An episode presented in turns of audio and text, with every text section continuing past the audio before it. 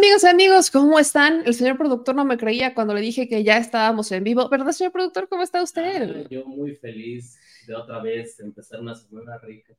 ¿Semana rica? Caliente como la Caliente. chelera. Ah, es lunes, productor. Son las nueve y media, no friegue. ¿Sí? O sea, Pérez es programa familiar. ¿Se puede o no se puede? Pues cada quien puede lo que quiere, lo que quiere, cuando quiera, donde quiere, pero Pérez, eh, verdad que este hombre, disculpen, no se sosiega, no se sosiega. Sandrita Cuevas me lo ha dejado eh, mes de- Yo, yo, a mí no me culpes.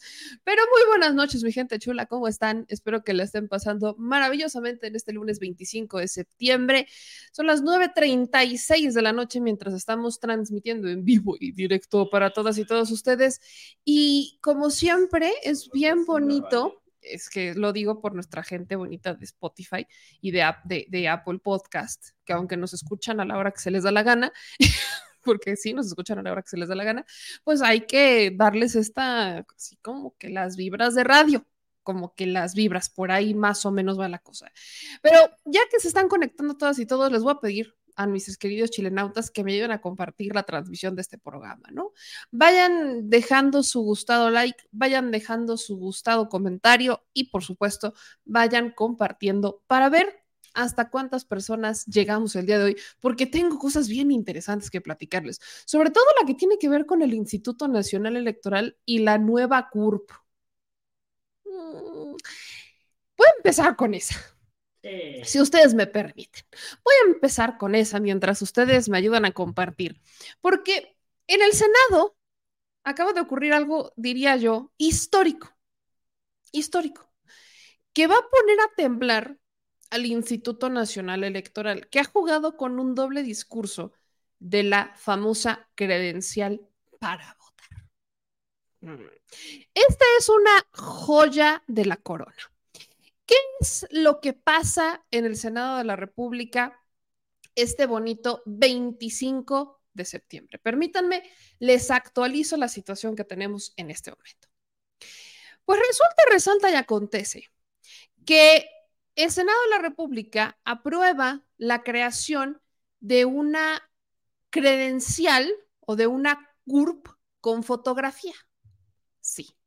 La CURP de por sí ya es, una, es un documento de identificación, pero no es como tal, eh, no tiene fotografía, no te lo hacen válido como una identificación oficial, pero te lo piden en todos los trámites oficiales. ¿Por qué? Porque la CURP es tu número de ciudadano. Tú naces por aquí, te registran en el registro civil y ya tienes ese número. Y ese número te acompaña desde que naces hasta que te mueres. Esa es la CURP. Es un número de ciudadano que emite la Secretaría de Gobernación, que sirve para todo trámite y te identifica con un numerito nada más. Pues resulta que ahora en el Senado de la República lanzaron una, eh, pues una iniciativa que además se aprobó, ¿no? Déjenme decirles que se aprobó, pero que ha generado mucho ruido y por las razones más bizarras que les pueda yo pl- platicar.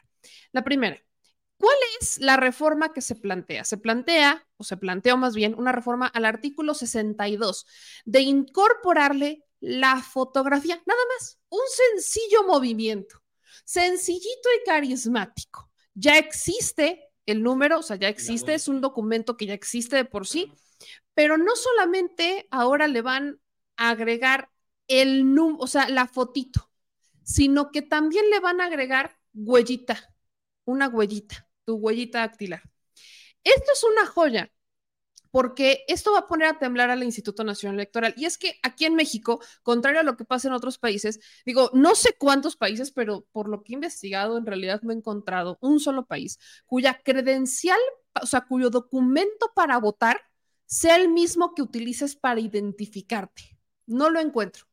Entonces, en México se ha utilizado la credencial para votar como documento de identificación para todo.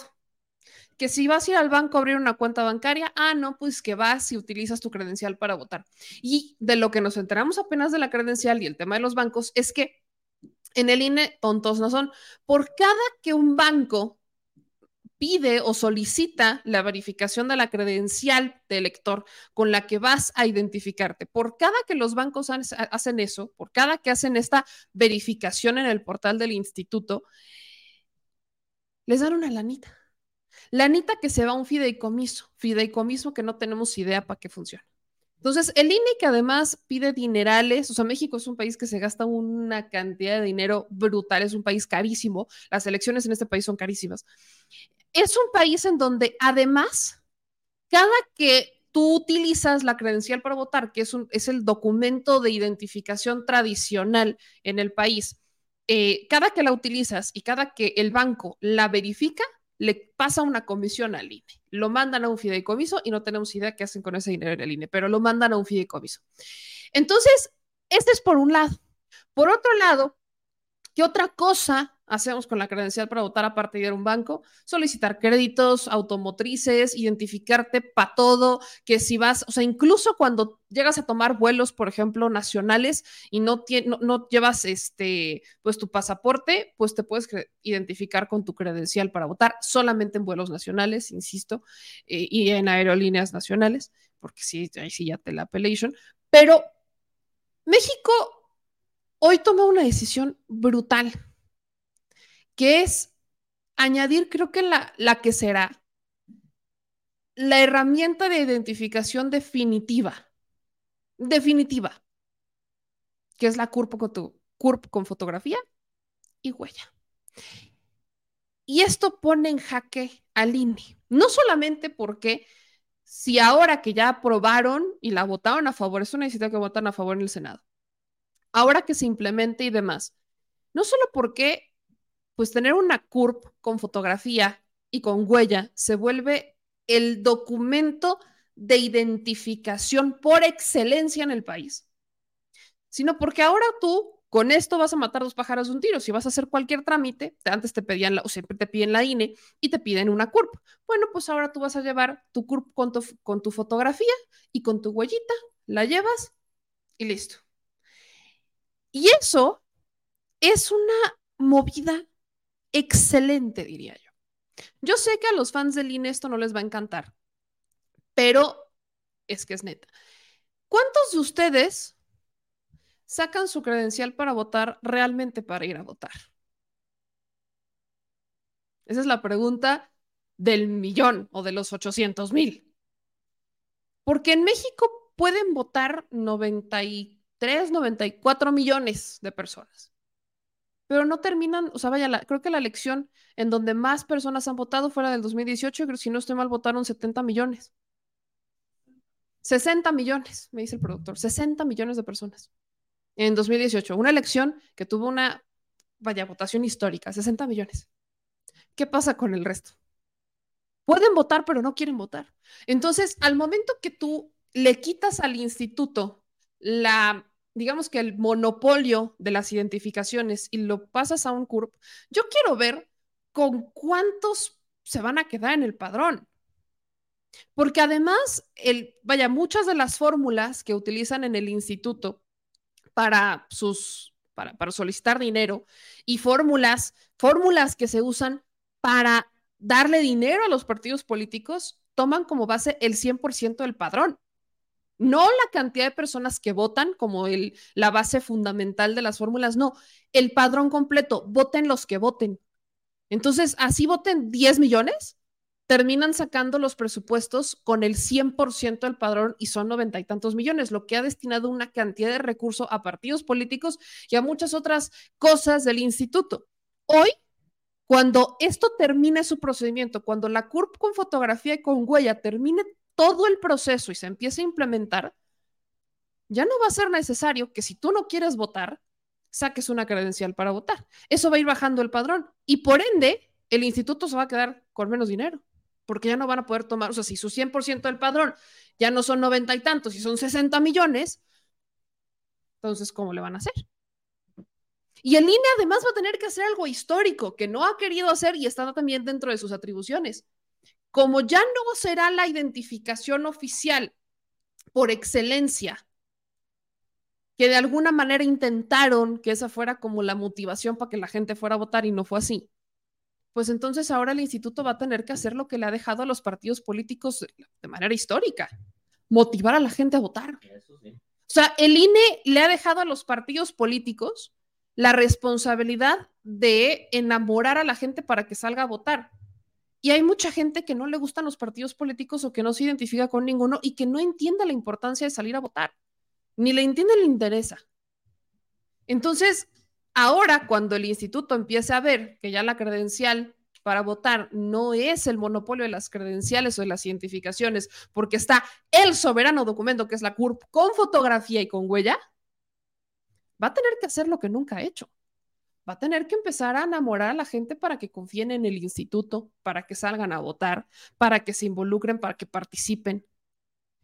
Y además, como ya no van a llegar esos, ese dinerito que llegaba a través de un fideicomiso cada que los bancos verificaban la credencial para votar, porque ahora lo que van a hacer es verificar la CURP, entonces ya se les fue otra lanita al instituto.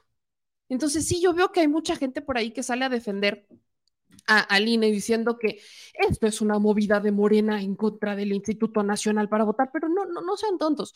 En realidad, el INE ha manejado un doble discurso. La propia consejera Claudia Zavala, eh, como que le avienta al gobierno, ¿no? De, pues es que nosotros tenemos la credencial para votar porque ustedes no quieren tener una. Ah, bueno, pues ya se le hizo realidad. Cuidado con lo que desean, porque lo que vota el Senado el día de hoy es o sea, e-, es, brutal. Y además implementa una, serie de sanciones, por ejemplo, en donde la Secretaría de Gobernación, los funcionarios o los servidores públicos de la Secretaría de Gobernación van a ser sancionados cuando den a conocer información sin estar autorizados. Cuando no expidan la CURP con foto a la persona que se presente con los documentos requeridos o retengan indebidamente dicha CURP con fotografía una vez expedida, o cuando cometan actos u omisiones que violen los derechos humanos de las personas que se encuentran sujetas a la ley.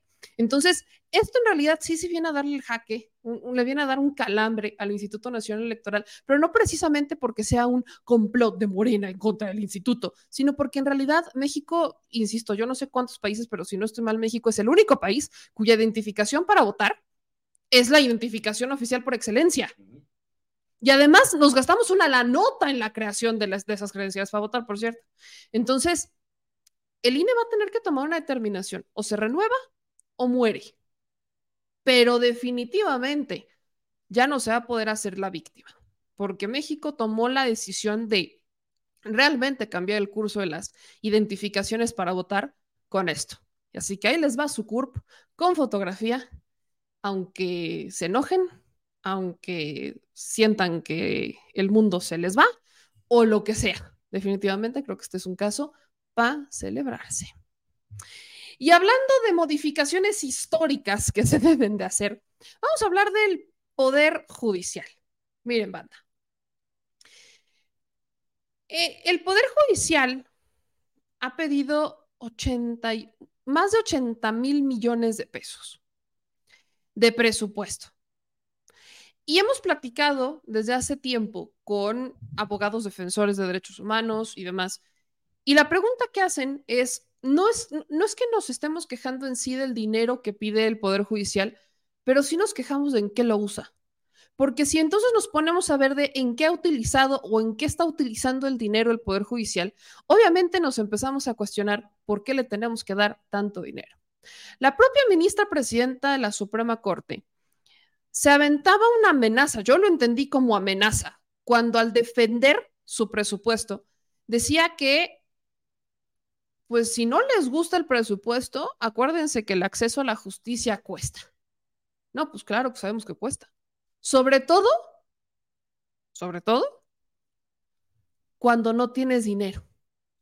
Entonces, vamos a platicar con Hamlet Almaguer, con el diputado federal Hamlet Almaguer, que de hecho eh, fue uno de los diputados que cuando se presenta el paquete económico salieron con las pancartas de recorte a la Corte, porque uno de los recortes más importantes que se debe hacer es justamente este, a la Suprema Corte de Justicia de la Nación. Entonces, mi querido Hamlet, es un gusto poder platicar contigo esta noche. ¿Cómo estás? Meme, muy buenas noches. Un saludo para toda la audiencia de Al Chile. Oye, ¿dónde está el recorte a la Corte? Vamos a dar los datos. Si no, si no estoy mal, está pidiendo más de 80 mil millones, son como 88 mil millones de pesos. Casi 85. Casi 85. Ujú. Le subí un poquito, casi redondos. 85. Cerremos a 85 mil millones de pesos. Pero, ¿por qué tanto y por qué no se los queremos dar? Pues se divide en tres, meme. Eh, primero, la Suprema Corte, como cúspide del Poder Judicial, solicita 6 mil millones de pesos para el otro año. Divídelo entre 11 ministras y ministros. Eso significa que cada ministro le costaría al país 550 millones de pesos. Eso significa pues casi 2 millones de pesos al día, ¿no? Por ministro. Eh, luego el Tribunal Electoral está pidiendo en números redondos 4 mil, más o menos, que es un presupuesto idéntico en monto al que pidieron en 2018. También ese lo vamos a revisar, pero de entrada no nos parece descabellado porque eh, del 18 al 24 pues ha habido una inflación cercana al 23-25%, entonces en términos reales sería menos dinero que el que pidieron en 2018. Y finalmente, el grueso del presupuesto está en el Consejo de la Judicatura Federal, que es el órgano encargado de impartir disciplina y de vigilar la carrera de los jueces y magistrados del Poder Judicial de la Federación, eh, que está compuesto pues, por cerca de 1.500 entre juezas y jueces, magistradas y magistrados. Y bueno, pues este Consejo de la Judicatura Federal también administra esta gran bolsa de dinero y es el que deposita en los fideicomisos. Entonces, el presupuesto del Poder Judicial se divide en estos tres rubros y hemos analizado hasta este momento el presupuesto que solicita la Corte de 6 mil y una parte del presupuesto que solicita el Consejo de la Judicatura Federal por 74. ¿Qué hay en el presupuesto que pide el Consejo de la Judicatura Federal? Pues cosas que nos parecen extraordinarias. Primero, terribles, me refiero, o sea, algo inconcebible. Los magistrados están solicitando para el año 2024 89 millones 900 mil pesos para compra de lentes. Quieren que el pueblo de México le compre sus lentes a los jueces y magistrados de este país. Están solicitando también eh, 26 millones de pesos para festejar el Día del Padre y 24 millones de pesos para festejar el Día de la Madre. Están solicitando también, ese que estás mostrando es el de la Suprema Corte de Justicia de la Nación. Eh, y te mandamos otro que es el del Consejo de la, de la Judicatura. Si no, ahorita te lo mando por, por WhatsApp. Ese es el del Consejo de la Judicatura. Entonces, mira, le puedes acercar, ahí está el número de partida, para que no digan que no existe. Nos vamos hasta arriba. Mira, apoyo para anteojos, es la partida 15407, la tercera de la tabla, 89 millones 900 mil. Luego, estímulo del Día de la Madre para que festejen a todo dar el 10 de mayo, 24 millones 242 mil pesos, partida 15408. Y luego un poquito más abajo, por si no pueden festejar el Día de la Madre, está el estímulo del Día del Padre, partida 15412, ahí está, 26 millones 800 mil pesos. O sea, 50 millones de pesos para festejar a sus progenitores. Y luego eh, tienes también en la partida 15903, está abajo de la media tabla, abajo de donde dice pago por riesgo, partida de vestuario 15903, piden 235 millones de pesos. Abajo, abajo, abajo, abajo, abajo de la que está subrayada, ahí, arribita. Abajo de donde dice pago por riesgo, ahí está vestuario, 235 millones de pesos. Entonces ya pidieron lentes, 89 millones, vestuario, 235 millones de pesos para que los jueces y magistrados se compren los zapatos, trajes, mascadas, lo que gusten. No hay uniformes en el Poder Judicial Federal, no es como ir a una institución bancaria en donde todo el mundo está vestido igual y necesitan uniformes. No, no, no. Esta es una partida VIP para vestuario al nivel de los jueces y magistrados. Y luego solicitan también algo que nos parece pues ridículo, absurdo. Están pidiendo eh, apoyo para eh, renta de casas, de departamentos, de los titulares de los órganos jurisdiccionales, que es la partida 15907. 56 millones 289 mil pesos para rentarle a su gusto casas y departamentos a los magistrados en los estados, en las ciudades a los que los mandan. Obviamente, si los envían a la Ciudad de México, pues van a buscar un departamento, una casa en Polanco, en Lomas de Chapultepec, en San Ángel. Y si van a la zona metropolitana de Guadalajara, eh, pues van a buscar casa cerca de Andares, en Zapopan. Y si van a Nuevo León, pues van a buscar casa en San Pedro Garza García. Y si van a Tijuana, pues van a buscar en la zona de ahí del río, ¿no? Entonces, eh, pues van a, van a poner la mira en las zonas más lujosas de cada entidad para que los mexicanos les paguen la renta de su, su casa o su departamento. Oye, Hamlet, o sea, te tengo que interrumpir, perdón, pero, eh, o sea, aparte de que, y lo digo con todo respeto, yo sé que todavía es horario familiar, pero es un lamentado de madre. Eh, ¿Cuántas personas tú como diputado federal estimas que dentro de los dentro de sus prestaciones laborales incluya esto? Sus trajes, sus anteojos, eh, porque aparte recuerdo que el tema de los anteojos lo justificaban como una necesidad para hacer su trabajo porque leen mucho. Entonces, yo no, yo no me imagino, por ejemplo, cuántas personas eh, que se dedican, que están en, no sé, que trabajan como maestros, por ejemplo, que también tienen que leer mucho, eh, dentro de sus prestaciones laborales está un estímulo por, pues, por lentecitos. En el caso del estímulo para el Día de la Madre y el Día del Padre, ¿cuántos, sobre todo el Día del Padre, cuántos hombres dentro de sus prestaciones tienen estímulos por el Día del Padre? ¿Sabes, tienes el dato, sabes, de algunos eh, sectores que tengan este tipo de presupuestos, aunque sea contemplados? No, no tiene comparación. O sea, ya ves que hay un ranking de las mejores empresas para trabajar. Ajá, sí, sí, sí, como las que mejor, sí, como el mejor ranking de las que están, donde es el mejor lugar, el superambiente laboral, etcétera, ¿no? Sí, sí, sí. Pues yo creo que ninguna está al nivel del Poder Judicial de la Federación. Eh, no, Oye, ¿y en la Cámara de Diputados tienen ese tipo de prestaciones? No, se eliminaron. Todos esos lujos se eliminaron en 2018. No sé si o sea, no se quedaron con no se quedan con, prestaciones. Pues recuerdo que había una en, la Cámara de Diputados o en el Senado de trajes. Sí, había, en el Senado de la República había para cortes de cabello. Ajá, tenían estética. Sí, sí, sí. En la Cámara hay una estética, pero cada quien paga su corte o su peinado, no, no. O sea, sí está la este, estética en la cámara, pero pues si tú quieres, pagas tu cuota y te vas y te arreglas ahí si quieres.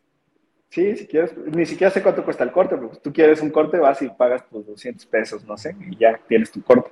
O los boleros, ¿no? Los compañeros boleros, pues igual, este, cada quien paga su, su boleada si, la necesita. Entonces, eh, han, cambiado mucho las cosas en, en, la Cámara. Se desapareció el seguro de gastos médicos mayores y el seguro de separación individualizada, que son pues dos de los eh, costos más, más grandes ¿no? que existían tanto en el Poder Ejecutivo como en el Legislativo y se aplicaron esos recortes, esos ajustes y pues persisten en el Poder Judicial de la, de la Federación. Están solicitando también, Meme, 1.600 eh, millones de pesos para crear plazas para el, para el, siguiente, para el siguiente año. Eh, eso significa pues, que quieren contratar más asesores, más secretarios, más personas con... O sea, ¿no, significa contratar más abogados? No significa como, o sea, ese, ese gasto en particular no lo podríamos entender como contratar más abogados, como incrementar o ampliar la base del Poder Judicial que elabora directamente para la gente, etcétera, etcétera. Seguramente incluye secretarios, incluye actuarios, pero también jueces y magistrados. Por eso están considerando 1.600 millones. Y hay aquí algo, algo relevante, mira hay un apoyo para traslado, ayuda para traslado de 902 millones de pesos. Te iba a preguntar. La partida 15905, sí, pues les pagan también sus pasajes o sus eh, casetas y demás, ¿no? Ah, en el caso... no, se pueden ir en metro. No, no, no. Pues tienen ese apoyo, pero además como no van a ir solos, les dan 282 millones de ayuda económica para protección y seguridad en el traslado de las personas titulares de los órganos, o sea, ellos y sus escoltas. A ver, Hamlet, te tengo que preguntar esto. Eh, gran parte de los, no, no gran parte, pero veo muchos rubros, por ejemplo, el de pago por riesgo y demás, se han justificado históricamente diciendo que en la Suprema Corte corren riesgo por la naturaleza de su trabajo. ¿Qué tanto influye ese riesgo que existe por ser jueces o ministros, en este caso la Suprema, o integrantes del Poder Judicial en el presupuesto? está reflejado justamente. Sí, pues piden 1.177 millones de pago por riesgo, que es un bono extraordinario. Nosotros estamos de acuerdo en que hay jueces y magistrados que corren riesgo. ¿Quiénes son? Sobre todo los jueces en materia penal, ¿no? Eh, que llevan casos pues, delicados, que tienen que procesar a personas que han cometido delitos, que en ocasiones revisan casos de delincuencia organizada, eh, jueces también que están en ciudades complicadas o peligrosas, sobre todo en el norte del país, ciudades fronterizas, ¿no? Hay ciudades muy pequeñas que tienen juzgados federales, hay juzgados federales en Ciudad Obregón o, en Reynosa, eh, no suele ocurrir en el centro y sur del, país. Eh, por ejemplo, en mi estado, en Jalisco, Solo hay jueces federales en la zona metropolitana de Guadalajara, ni siquiera en Puerto Vallarta hay jueces federales, todo está concentrado en la capital y pasa en la mayoría de los estados que los juzgados están en las capitales. Pero sobre todo en frontera y en materia penal, sí hay muchos, muchos casos que ameritan la protección por parte de corporaciones de seguridad, e incluso que tengan camionetas blindadas y demás. Pero yo te diría que es eh, cerca del 25% de los jueces quienes son jueces en materia administrativa o quienes van a ejercer funciones en carácter laboral o quienes están en materia mercantil o, civil, pues no necesitan, o fiscal, no, no, necesitan este tipo de protección. Estamos de acuerdo entonces en que solamente sea para los jueces en materia penal y es justo lo que le vamos a preguntar al Consejo de la Judicatura Federal. ¿Qué parte de este presupuesto está destinado a los jueces en esa materia? Y hay otras partidas.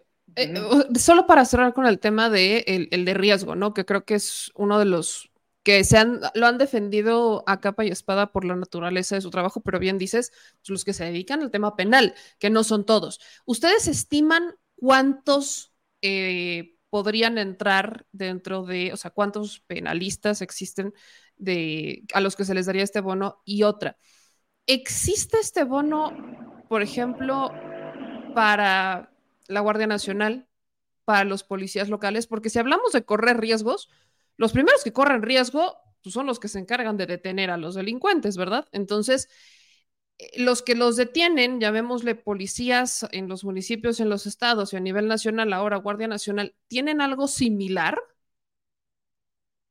Normalmente sí tienen una asignación, meme, pero pues es simbólica. Un policía municipal podría tener un pago por riesgo de 500 pesos, 1000 pesos. Y un elemento de la Guardia Nacional pues, quizá merite un pago de unos 2 mil pesos en promedio al mes.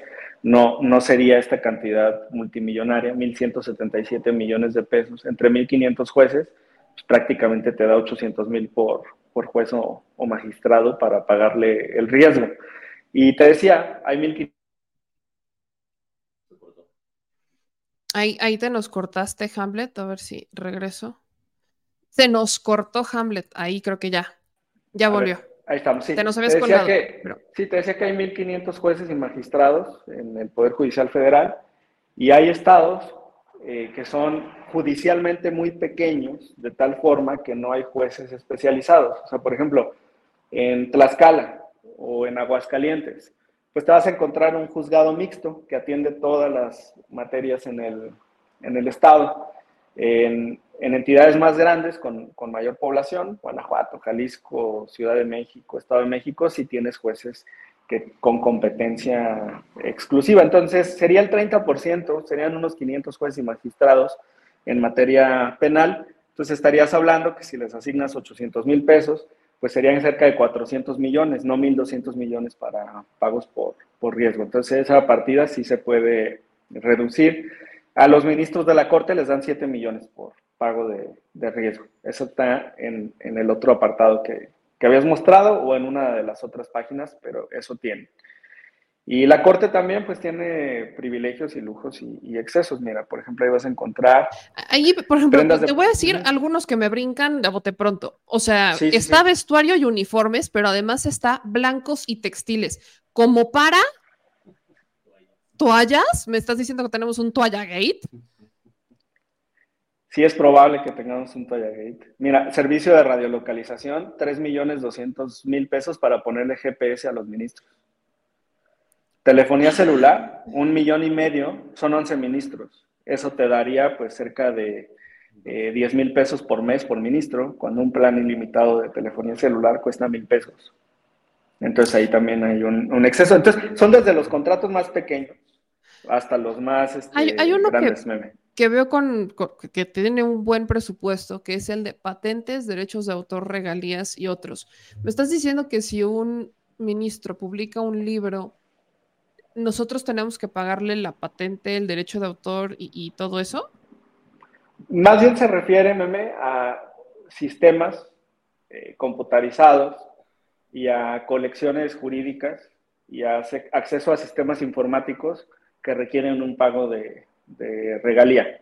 Por ejemplo, hay una eh, editorial, Legis o Taurus, que te puede poner a disposición todo el catálogo a nivel mundial para consulta de las y los ministros y entonces eh, hay que pagar una regalía eh, mensual o, o anual. Eh, pero, digamos, puede ser, puede ser excesiva. Son, son licencias que también se podrían negociar o incluso adquirirlas para no tener que estarlas eh, rentando, ¿no? Wow. De todos estos eh, rubros, o sea, que ustedes ya, ya, lo, ya los analizaron todos, o sea, como que ya les pasaron, ahora sí que el, el, el resalte a todos y vieron cuáles son, así hasta con lupa y de manera meticulosa, cuáles son los que nada más no hacen sentido? Sí, pues por ejemplo, la Corte pide 4 millones de pesos para jardinería, pero la Suprema Corte no tiene jardín. O sea, ¿les estamos pagando los jardines de su casa? Pues no sé qué riegan, porque quienes conozcan Pino Suárez 2. yo creo que se han de rechar sus raíces, ¿no? Yo creo que son los únicos que se han de regar. Ajá, sus, o sea, o acaso o sea, sí me brinca. ¿Neta? ¿Jardinería? Sí, no sé si puedas compartir, o sea, si te das ahorita acceso a internet, pero puedes buscar en Google Maps eh, Suprema Corte, Pino Suárez 2, y con la vista aérea, pues ahí toda la audiencia podrá verificar que no hay un patio en la Suprema Corte, no hay, ningún jardín. Pues es un edificio en el centro que no, tiene ese, espacio. ¿Por qué tal que tienen un eh, jardín secreto y tú no sabes? Quizá. O sea, sí. Ajá, son, las hojas verdes. ¿Cuál me dijiste que es? Eh, ese, ese quizá no está en esa página. A ver, bájale tantito. Ahorita te voy a mandar, te voy a mandar completo el de la, de la corte. Dice así como tal jardinería. No, maravilloso. Servicios de internet, servicio de conducción de señales analógicas y digitales, servicio de energía de gas, gas, Ahorita te lo mando, ahorita te lo mando por, por WhatsApp, dame, un segundo. Otros servicios comerciales. ¿Qué es otros, qué se entiende por otros servicios comerciales? Vamos a pedir eso también. es que hay cosas que están súper escondidas. Hay cosas que están súper escondidas. Déjate. Herramientas menores. Sí, pues, martillos y esas cosas. Mira, en combustible son casi 8 millones de pesos. Entonces te da como te da como 2.500 pesos diarios por, por ministro para combustible, ¿no? Ese es un, ejemplo también. Salen mucho. Sí. Salen mucho nuestros ministros, por lo que... Déjate, mando completo. Dame un segundo. Ni, a San Ángel. Ah, ni a San Ángel. Oye, y las comidas y todo eso, o sea, si por ejemplo un ministro de la Suprema Corte se va a un restaurante así, nice, ¿se lo pagamos?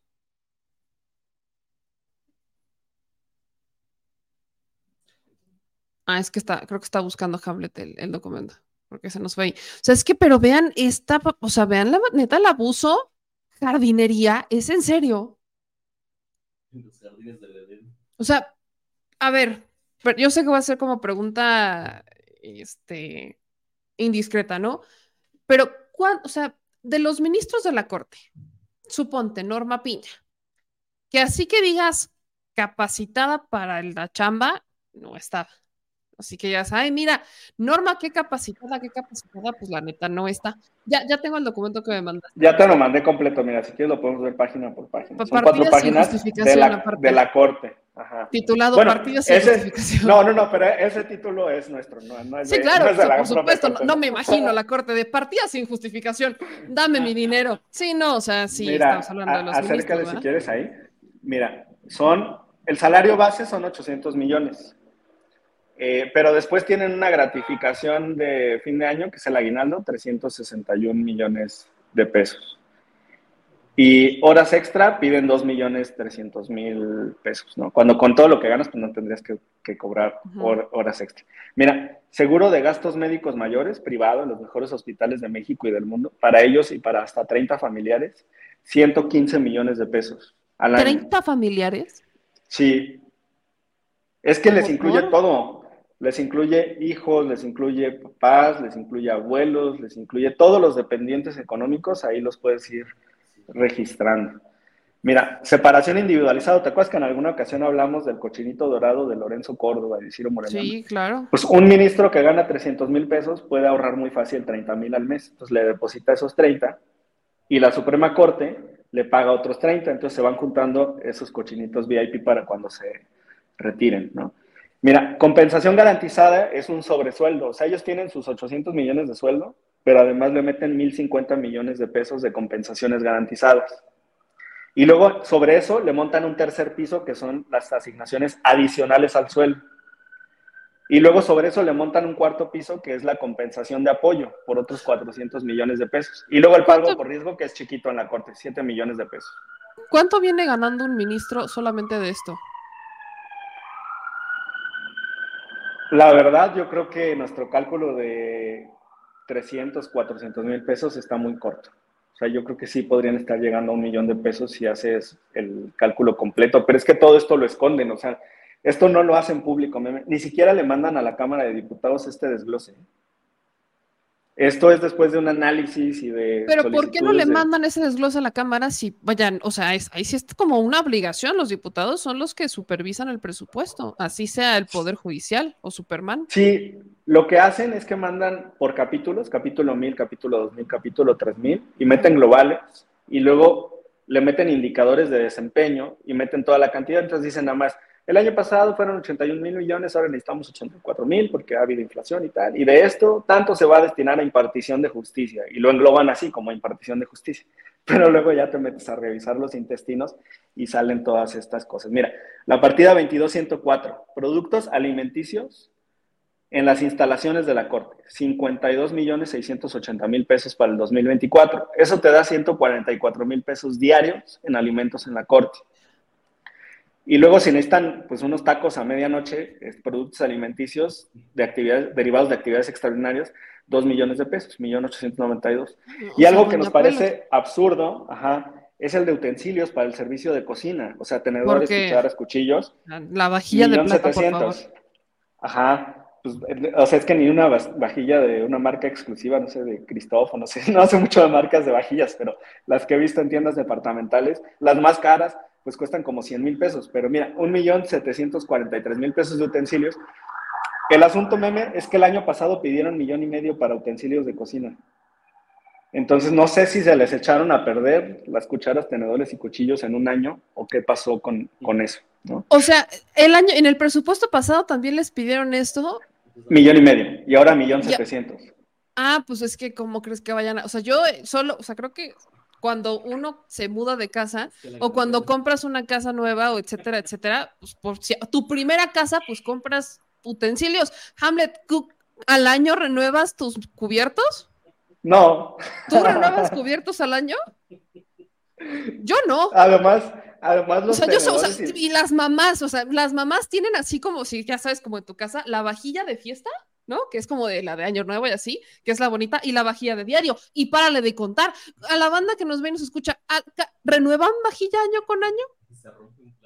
No, o sea, y si se rompe un plato, entonces, ¿qué pasa? Te, te, cobran toda la vajilla, literal. Pues yo creo que sí, y además los alimentos son tan exclusivos que pues, no pueden cocinar langosta en la misma olla o sartén. Tienen que cambiarlo. O sea, Dios. Ya. tantito se raya el, teflón. no, ya no o sea, tantito lo, ahora, y si lo lavas con una lija de esas que no debes y se raya, ya valió. O sea, si le quitas con razón, pues sí, hay que pedir uno nuevo, ¿no? Mira, bájale si quieres tantito. Es que esto es surrealista, perdón que me ría, pero es que esto es surrealista. Año con año estoy pidiendo. O sea, ¿cuántas vajillas tienen? Parece que estamos en otra dimensión, ¿no? Sí, sí, sí. Ahora, esto, productos minerales no metálicos, ¿me explicas qué es eso? No tengo idea, pero vamos a investigar. Digo, son 20 mil pesitos, pero vamos a Sí, pero, o sea, pero ¿para qué? Digo, de 20 en 20. No manches. Sí, claro. Madera y productos de madera. ¿También tienen Ah, una bueno, carpintería La, adentro? la Suprema Corte, por un asunto histórico, todos los despachos internos y, y los, los espacios, digamos, para los secretarios y demás, son, son eh, forrados en, en madera. Entonces, pero Bueno, yo la veo desgastada, ¿eh? Yo la veo desgastada, la verdad. Eh, La próxima vez que vaya voy a tomar fotos porque no sé entonces qué mantenimiento le están, están dando. A ver, Ahí viene lo, lo que ya medicinas. revisamos de combustibles. Sí, O sea, medicinas. si les duele la pancita, les compramos también sus medicinas. Sí, un millón de pesos en medicinas. Pese a que Pero tienen además- seguro de gastos. Tienen seguro de gastos médicos, pero además tienen ISTE, meme. O sea, tienen ISTE, tienen seguro de gastos privado y encima nosotros les pagamos sus medicinas y productos Sí. farmacéuticos. Un millón de pesos por si les duele la cabeza, necesitan paracetamol o, o Pepto Bismol. O para la resaca, ¿no? O cualquiera que sea. También. El derivado. También, también. Es- o sea, Eh, ah, materiales, esta- accesorios y suministros la de laboratorio. Materiales, accesorios y suministros médicos. ¿Por? O sea, tienen su laboratorio su, y aparte tienen un doctor. O sea, Yo, pipetas, sí, también tienen su, o sea, tienen una fábrica ahí de medicinas, entonces. es que ¿cómo, ¿cómo crees que los ministros van a ir a, a una, a un consultorio o a un laboratorio a hacerse un análisis? Las muestras de orina pues se las van a tomar ahí, en la corte. Caray. Hamlet, ¿cuántas otras dependencias les mandan un presupuesto así? O sea, tú también que estás empapado en el INE, ¿el INE también tiene estas jaladas?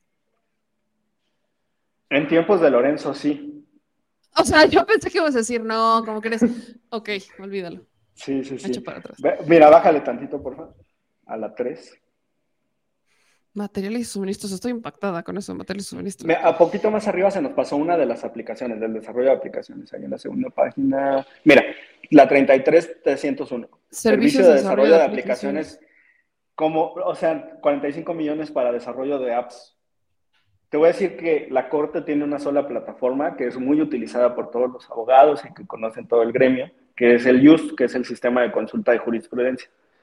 Es el semanario judicial de la federación que antes se imprimía y se ponía en, en tomos y ahora está ahí en, en internet. Pero eso significaría mantener una aplicación, pero no, por, no entendemos por qué quieren 45 millones para desarrollar aplicaciones. O sea, no es como que eh, la corte sea Google o sea Facebook o sea YouTube para ponerse a desarrollar apps. O sea, no, no, no es una empresa de tecnología, ¿no? Ya ni digas la de no checa. transparencia, porque pues no, ajá, tampoco me checa mucho. No, Arrendamiento porque ahí es una plataforma nacional de transparencia, ¿no? Sí, sí, no sí, ni siquiera le Sí. compete a ellos. A ver, en esta... Mira, arriba, arriba, otros servicios comerciales, esas sí ya Ajá, sabemos que de qué se trata. Esas son fotocopias. Sí, impresiones y 20 fotocopias. millones Ajá. en, en fotocopias, pues ¿a cuánto se Sí. las cobran? ¿No tienen Sí, sí, sí. impresoras allá adentro? Las rentan. O sea, tienen arrendamiento de impresiones, pero además pagan impresiones. O sea. Hay partidas duplicadas. Sí, exacto, es lo que estoy viendo Sí. de partidas duplicadas. O sea, no solamente encontrar- pagas una renta. Sí, vas a encontrar arrendamiento de vehículos y vas a encontrar mantenimiento de vehículos. Cuando cualquier municipio, cualquier estado que, por ejemplo, renta patrullas, pues el concurso implica que les den su servicio y que les pongan las refacciones. Pero ellos nada más las rentan así y aparte el mantenimiento de los vehículos y demás. O sea, estoy Eh, viendo todas bajar- estas partidas y, tengo una duda. ¿En qué se gastan el sueldo? Si prácticamente les damos todo. O sea, nada más falta que aquí tengamos, o sea, les- el jardinero de sus casas, eh, sus medicinas, si se enferman, los seguros, sus estudios eh, médicos, este, su comidita, aparte el seguro de la familia, porque no son ellos solitos, pobrecitos. ¿Qué- qué- ¿En qué se gastan su sueldo encima? ¿Neta? Es el ¿Sus mi vacaciones? reinato. ¿También les pagamos vacaciones? Sí, también. Ahorita vamos ¿Y a llegar a viáticos. Ah, Mira, ahí están. Pasajes aéreos internacionales, 625 mil. Pasajes terrestres nacionales, 512 mil. Pasajes aéreos nacionales, 2 millones 700. Para los vuelos, torre. nomás de los ministros. Mira, arriba, servicios de vigilancia. sí, sí, sí. La 33801, 146 millones. 146 millones para, para protección, además de los 280 que vimos en la partida anterior, ¿te acuerdas? Para que los custodios los, los acompañen. 146 millones de, de vigilancia. Subcontratación de servicios a terceros, vamos a revisar de qué se trata. Estamos pidiendo más Eh, eh, información. Esto de gastos del orden social. O sea, yo o sea, estamos hablando de 3 millones, gastos de orden social. Sí, eh, la Corte dice que a veces pues apoya en desastres naturales y esas cosas y que a- ayudan a la gente. Eh, Ay, mira, ahí está. Mantenimiento y conservación de vehículos terrestres, 3 millones 400, pero además hay arrendamiento de vehículos. Entonces, si los estás rentando, pues no deberías de pagar el mantenimiento. Funerales y pagas de defunción. Ujú. 4 millones. Cuando, cuando tu seguridad social eso ya, ya lo cubre, ¿no? Mira, vete tantito arriba, por favor. Servicios de Mira, ja- jardinería. jardinería, ahí está, 4 millones en jardinería. Y arriba, lavandería, Servicios de lavandería, 44 limpieza millones de pesos E en lavandería. higiene Sí, La- 44 lavandería. millones en lavandería. me está, se me estoy enojando mucho. Lavandería, limpieza e higiene. Hasta los baños y la lavandería de su ropa les pagamos. Sí. Estoy Cuando el edificio de la corte, pues es, es pequeño en realidad. Digo, son cuatro pisos y, eh, mide una manzana, pero no, no es la gran cosa, digamos. O sea, no, no, no tiene millones de, de metros cuadrados, ¿no? Para ser mantenido. Eh, O sea, sí, sí. congresos y convenciones, 10 millones para que hagan sus... Esto de reuniones. gastos, actividades culturales, deportivas Ajá. y de ayuda extra, 9 millones. Sí. Ahí una reportera de Sin embargo, pues eh, consiguió la información del año pasado y eran torneos de boliche y cosas así. ¡Ay, qué lindos! Torneos de boliche, no se vayan a cansar Sí. aparte. Qué motivados Mira, estamos. No, Ahí está. duele el cuello. Do- donativos a instituciones sin fines de lucro, por si alguien 12 tiene millones. Una, una ONG, una, una IAP o una AC, pues que se forme, ¿no? Que le pida a la corte, ahí tienen, ahí tienen para eso. No estoy- o sea, ya eh, no sé ni qué decir, estoy literal, estoy muda. Transferencias, asignaciones, subsidios y otras ayudas. No, bueno, lo de arriba no era ayuda. Ah, ok, está bien. Sí, sí, sí. este, mobiliario, equipo de administración, 17 millones. ¿Qué se entiende por equipo de administración? También vamos cuando- a pedir esa información. Porque ya te pidieron mobiliario, o sea, arriba tienes equipos de cómputo, o sea, tienes como todo desglosado y encima viene equipo de administración. Sí. Y equipo cada año médico piden... y de laboratorio. Es neta, o sea, no solamente te ¿Ves cómo está arriba- duplicado? Sí, a- o Ajá. sea, sí es menor, pero a ver, de 157 mil de equipo médico, ¿para qué lo necesitan? No, o sea, perdón, pero no lo necesitan para absolutamente nada. Sí. Herramientas, máquinas y herramientas. Obras de construcción para edificios, 40 millones. Sí. No no sabía que la Es- Suprema Corte también era una agencia inmobiliaria. Esa es la... Esa es nuestra tremenda corte. Mary. A ver, Hamlet, de todo esto, o sea, eh, por lo que entiendo, les están pidiendo como el desglose de cada cosa. ¿Qué ha dicho la 6,000. ministra Piña? O sea, ¿qué, qué Nada. diciendo la ministra Piña? Bueno, que pone en riesgo la impartición de justicia. O sea, ¿me estás diciendo que si no les pagamos su lavandería, les ponemos en riesgo? O sea, ponemos en riesgo el acceso a la justicia. Si no les das Si no tenedores, pagamos, si no pagamos los cuatro millones de- de- del jardinero, entonces estamos en riesgo a la justicia. Sí. ¿Quién se quiere ir a regar el jardín de la corte por cuatro O sea, millones? yo voy. ¡Halo! No, espérate, ¿quién quiere hacerse cargo de los calzones de los ministros? O sea, perdón, estoy, estoy trabada de esto. Me da risa porque si no me río, lloro. Pero me estás diciendo que este es el presupuesto de la corte. O sea, parte del 6,000. presupuesto. No, ese es todo. Eh, todas O sea- esas categorías son los 6 mil. ¿Seis Ahí está hasta abajo el total, mira, 6.109 millones. No, no puedo con esto. O sea, por, Ujú. sin, También podrían ser 2000. o sea, a ver, con todos los recortes, ya sí, siendo justos y de para li- literal lo que se necesita para que puedan trabajar contemplando la corte y todo esto, eh, ¿cuánto contemplan ustedes que le puedan recortar a la corte? O sea, solo a la Uno- Suprema Corte. Sí, mínimo unos 2.000. De O sea, mínimo dos mil, bajita la mano, así de, me estoy Sí. viendo buena onda. 2.000 de los 6 y todavía les daríamos algo de lavandería. Y todavía dejamos que le laven sus calzones, ¿no? Y todavía les dejamos el suavite. El, ándale, Y, el- y el todavía, el todavía los dejamos, Para que huela rico, ¿no? todavía los dejamos que se compren una vajilla. Una. No, es que eso de la vajilla sí no tiene cuate. Renovar vajilla todos los años. O sea, yo solamente renuevo vajilla cuando reciclo los toppers. No, ya sabes, cuando aparece en el topper de, de, de, yogur, te aparecen unos frijolitos. Esa es mi única manera de renovar vajilla. O sea, con toppers, como buena señora que soy. Pero, a ver, Hamlet, ya, o sea, dejando atrás lo absurdo de esto, porque esto es el colmo del absurdo.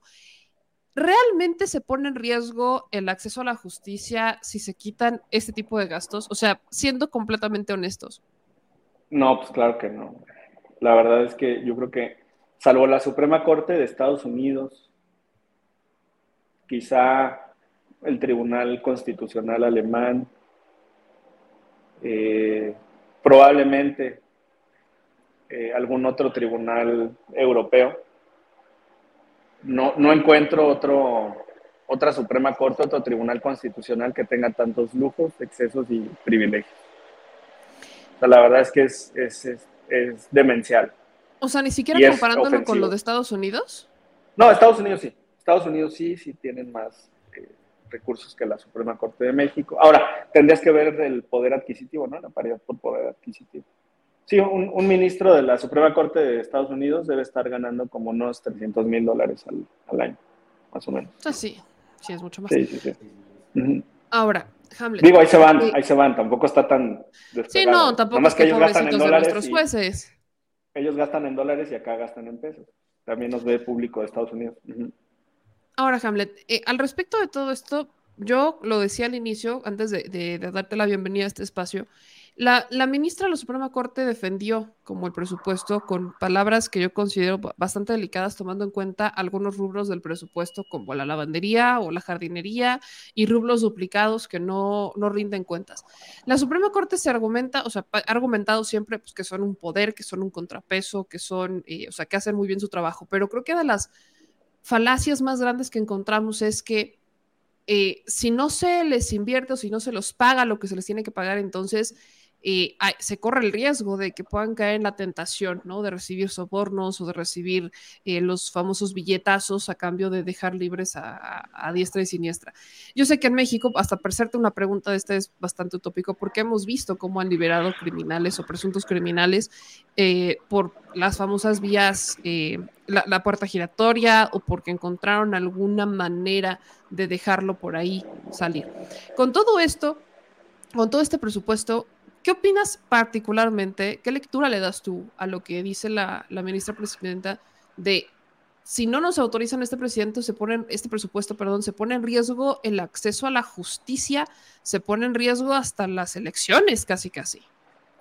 Pues es falso, meme. Los medios tradicionales han solicitado réplica a la Suprema Corte y al Consejo de la Judicatura y han declinado dar respuesta a esta transparencia, este ejercicio de transparencia que hemos hecho con el presupuesto que están solicitando para 2024.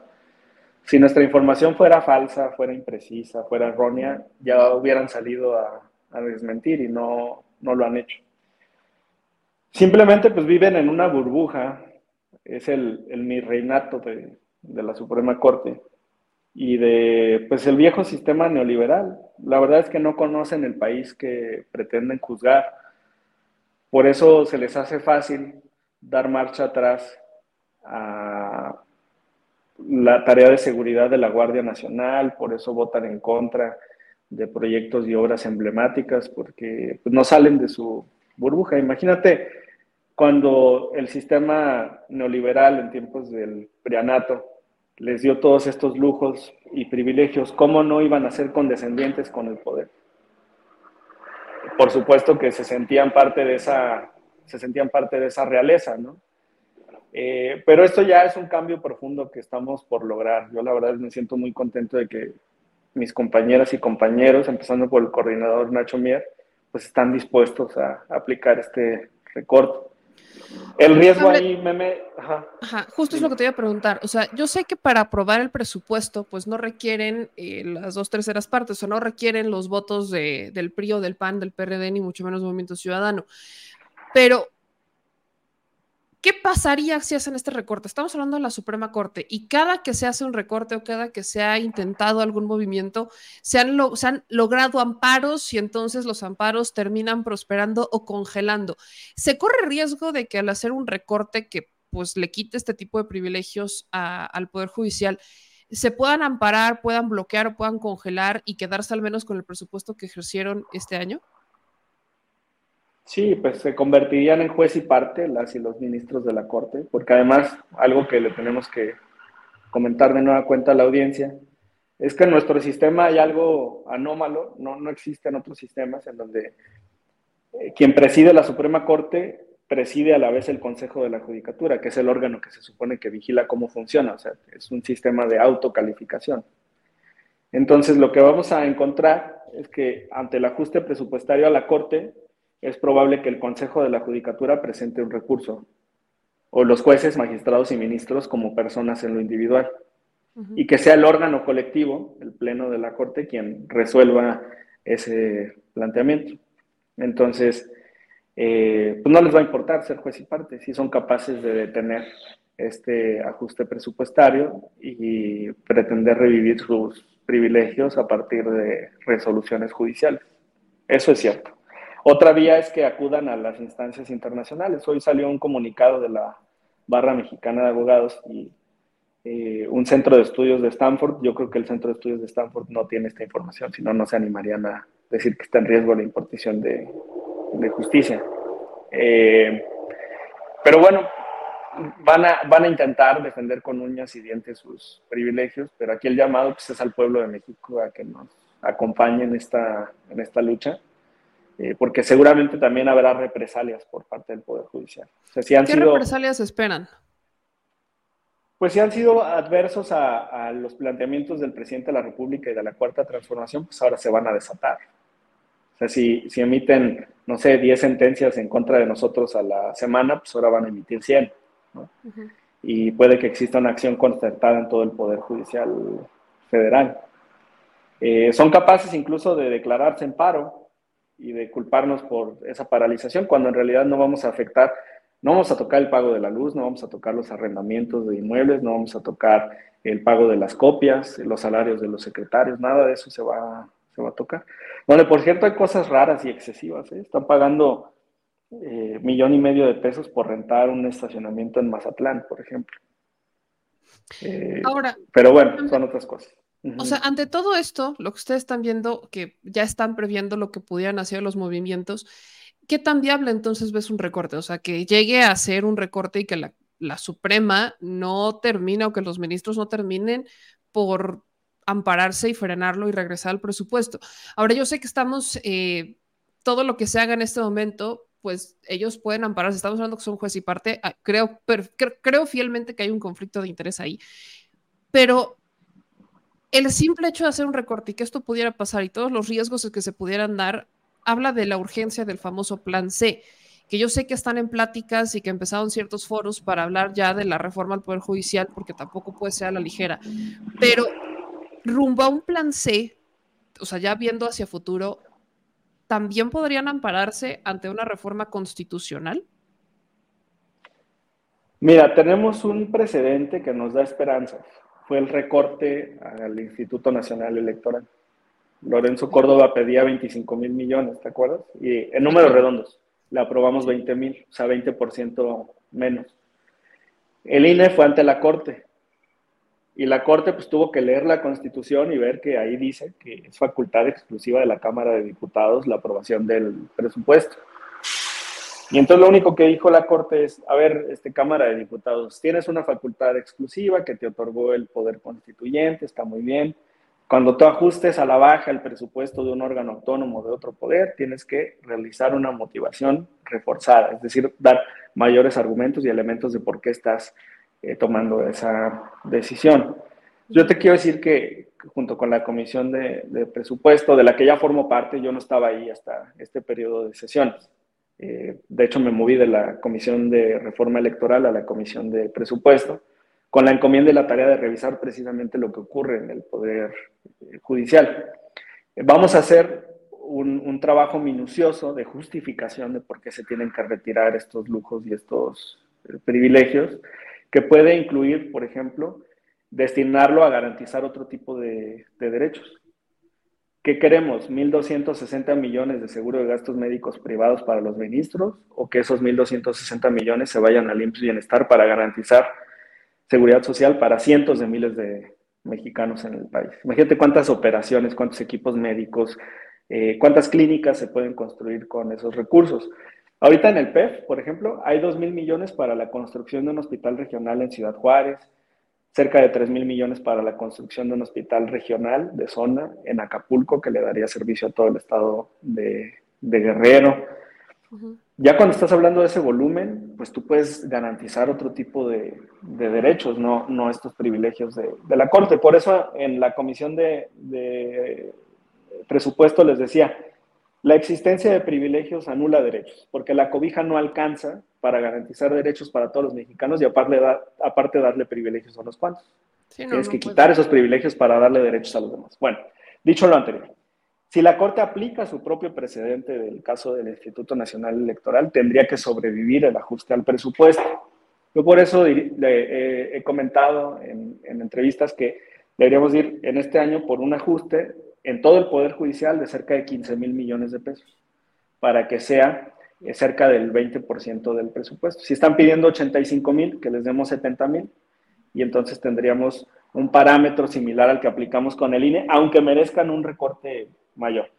Ahora, Meme, tienes razón, pues el plan C es la solución de fondo, porque desde fuera del Poder Judicial podemos hacer ciertas cosas. O sea, el presidente de la República puede hablar, puede denunciar, puede enseñarle a la ciudadanía lo que está ocurriendo. Nosotros en la Cámara podemos ejercer nuestras facultades, intentar hacer este ajuste presupuestario. Pero la transformación nos ha enseñado que las instituciones solamente cambian, solamente se transforman desde adentro. ¿Cuándo se eliminó el dispendio en el Poder Ejecutivo? Cuando llegó el presidente López Obrador. ¿Cuándo se eliminó el dispendio en la Cámara de Diputados? Cuando llegó la cuarta transformación como mayoría. ¿Cuándo se va a eliminar este exceso en el Poder Judicial? Cuando tengamos ministras, ministros, consejeras y consejeros de la Judicatura que entiendan que es necesario aplicar el principio de austeridad. Meme. Hamlet, de, ya para cerrar, y te agradezco muchísimo que platicaras con nuestra audiencia respecto a, particularmente el presupuesto de la Corte. En general, el tema del presupuesto, que es la tarea más grande que tienen para este periodo, aparte de otras iniciativas que han ido moviendo y demás. Quiero preguntarte en particular de una que ha estado brincando mucho, que es el incremento de un impuesto para el ahorro. ¿Qué sabes de eso? ¿Qué es lo que realmente está pasando? Eh, porque también se ha politizado mucho el tema y yo honestamente eh, prefiero preguntártelo antes de aventarme con un análisis al respecto. Sí, el año pasado tuvimos una inflación eh, cercana al 9%, entre 8 y 9%, y teníamos las tasas en 10.50. Entonces, la utilidad real era de cerca de un punto.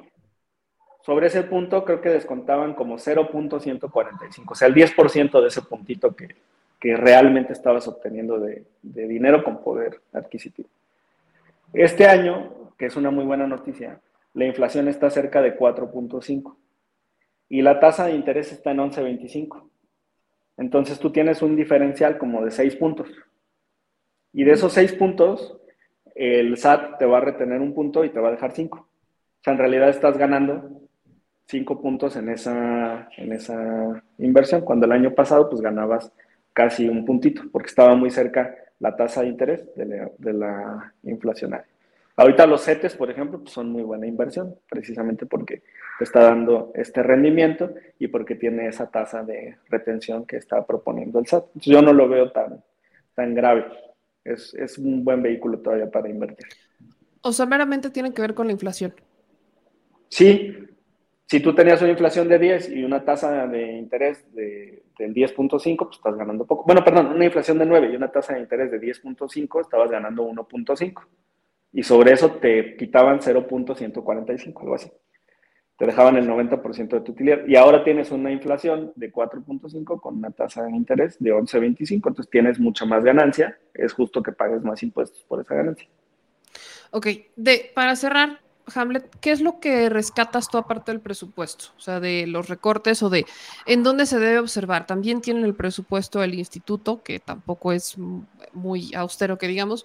Rumbo al 2024, ¿en qué le van a poner más ganas, llamémoslo los diputados? ¿En dónde están enfocando eh, pues todos estos esfuerzos para tener un presupuesto efectivo, eficaz y austero? Hay algo que no se ve, meme, pero que es un, reto, un problema en realidad para nuestra generación, y es el derecho al agua. Y es algo pues, que ha, ha, tenido poca inversión en las últimas décadas y que el año pasado y este tiene un apoyo sustancial, importante.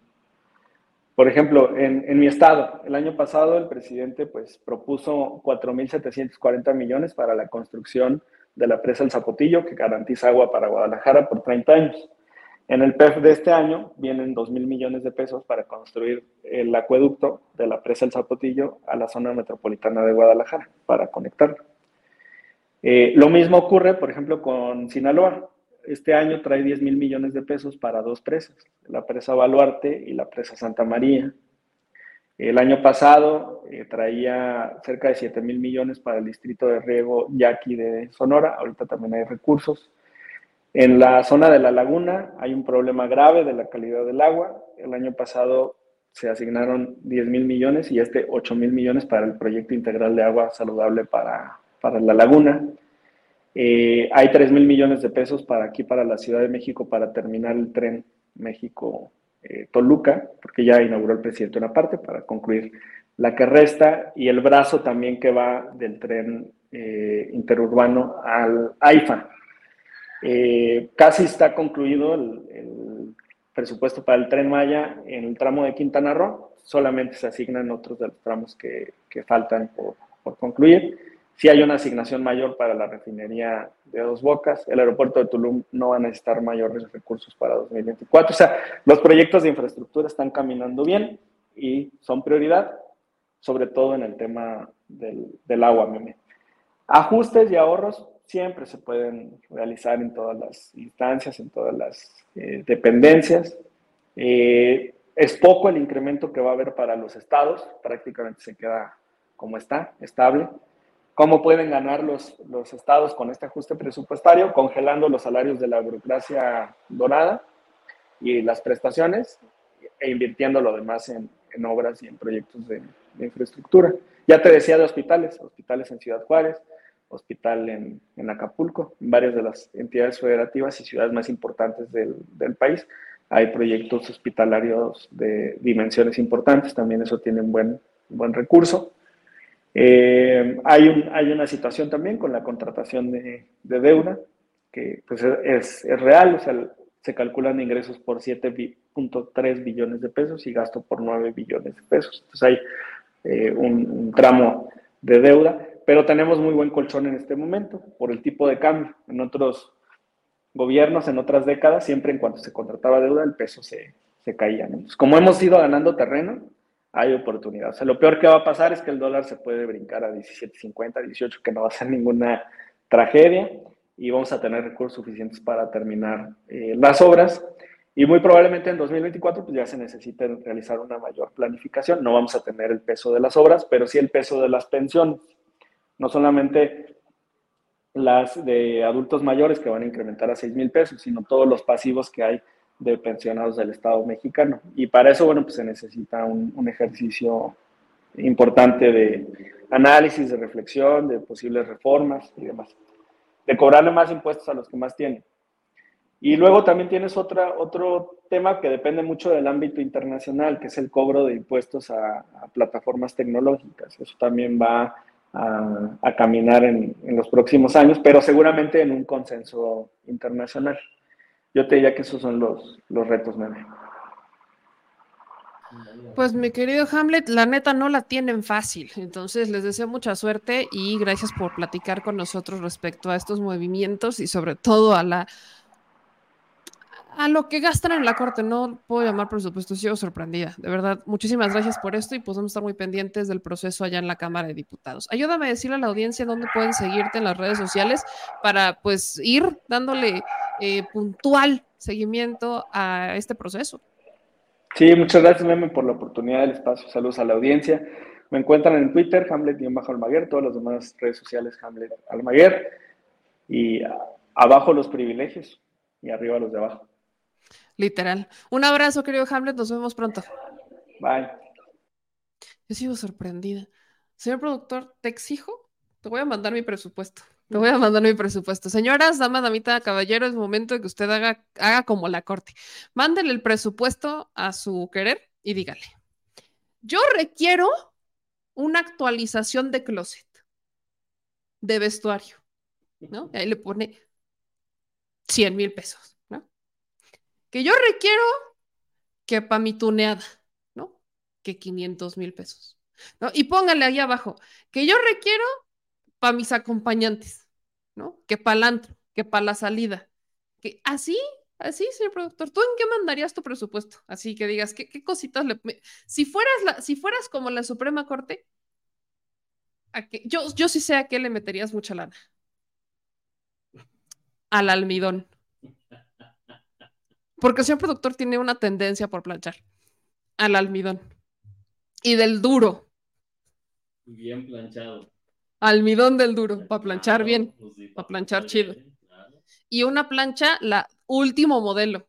Y año con año tienes que renovar plancha. Y aparte, ¿has visto esa máquina que es nueva, así como de vapor, para que como tipo tintorería en casa? Ese sería el presupuesto del productor. Ese sería el gustito del señor productor que se pondría en el presupuesto si pudiese. Te lo darías. Para la ropa de mujer también que quede bien. Sí, bien chido, bien padre. ¿Ustedes qué pondrían en su presupuesto? Yo, vajillas también. Yo necesito la vajilla del Día de Reyes. O sea, si me pongo exquisita, necesito la vajilla del Día de Reyes. Necesito la vajilla de este del día de Pascua. Necesito, así ya saben, con huevitos y todo. Necesito la vajilla de, de verano, ¿no? Así de colores pastel. Necesito la vajilla de septiembre, ¿no? De fechas patrias, o sea, necesito la vajilla del 15 de septiembre. Y aparte necesito la vajilla de, de, de las hojas, o sea, septiembre, otoño, ¿no? Necesito la vajilla de Halloween y la del Día de Muertos. También necesito la vajilla de el Día de Acción de Gracias y la de Navidad y la de Año Nuevo no pido nada. O sea, si hablamos de vajillas, quiero vajillas, quiero, quiero todas esas vajillas. Miren, neta me burlo porque si, si no le encuentro la, la gracia a todo esto, no, razón nunca van a tener, pero si no le encuentro la gracia a esto, no sé qué hago. Es de estas cosas, ya me pongo seria, es de estas cosas que no se entienden. O sea, que alguien a mí me explique por qué 40 millones de lavandería pondrían en riesgo al Poder Judicial, la impartición de justicia. O sea, si no va, si no va bien planchado el juez, en este caso el ministro, si no está bien planchado, entonces no puede hacer bien su trabajo. Pregunta súper seria. ¿eh? Si, no, si no va con ropa nueva, o si no, si no come con vajilla del año, entonces pone en riesgo la impartición de justicia. ¿Es en serio? Porque el argumento de la ministra Piña es ese, que si no le aprueban el presupuesto, se pone en riesgo el Poder Judicial y la impartición de justicia. Entonces, según la lógica de la ministra Piña, si no comen con vajilla del año, entonces se pone en riesgo la impartición de justicia, porque ahora la justicia depende de tener vajilla del año. No, sería la fórmula a mayor dinero, mayor justicia. O mejor justicia. Es que, vaya, es que ya ni siquiera es a mayor dinero. Yo diría, si, a ver, si me pusieran a mayor dinero, contratamos más elementos que puedan atender, más, más elementos para la Defensoría Pública, no sé. Si, un, si yo viera esta cantidad reflejada en la impartición de justicia, que sería a través del trabajo, de las capacitaciones continuas, de neta diría, ah, bueno, pero se ve reflejado y no tendríamos inocentes en la cárcel y no tendríamos delincuentes en las calles. Eso no se ve, eso no está pasando, ¿ok? Pero ahora me están diciendo, o sea, si cuando hacemos un análisis de en qué se están gastando la lana, nos están diciendo que se están gastando una lana en vajilla del año y que te la están pidiendo año con año, en que si no les pagas la lavandería y en jardinería, cuando ni siquiera hay jardín en la Suprema, entonces, perdón, pero, o sea, ¿cómo estás poniendo en riesgo la impartición de justicia? O sea, y, me estás diciendo que aparten sus torneos de boliche. Por ahí veía la nota de, Daniel, de, sin embargo, que también yoga. Ok. O sea, se pone en riesgo la impartición de justicia si los ministros no tienen privilegios. ¿Perdón? Pero es que eso sí es una mentada de madre al pueblo. Y, yo insisto, sí, me río y lo que ustedes quieran, porque da coraje. Y llámenle que es la naturaleza de los mexicanos a veces de reírnos de las tragedias como esta. Hay tragedias en las que no se acepta la risa, pero ni de broma. Pero es en serio que lo que estoy viendo, lo que estoy escuchando, en qué se están gastando el presupuesto en la Suprema Corte, es un insulto a los mexicanos. Y luego tienes una ministra que llega, se siente y lo defiende y te amenaza además. Es el Poder Judicial que salen a defender los que dicen que defienden a Norma Piña. Porque defender a Norma Piña en este momento es defender una institución de privilegios que te cobra por lavarle hasta los calzones. Y la gente que deberían, vaya, y los casos que deberían estar revisando en la Suprema Corte de gente que tiene años en una prisión preventiva de oficio, ¿en dónde están? O sea, ¿realmente los que defienden la Suprema Corte saben lo que defienden?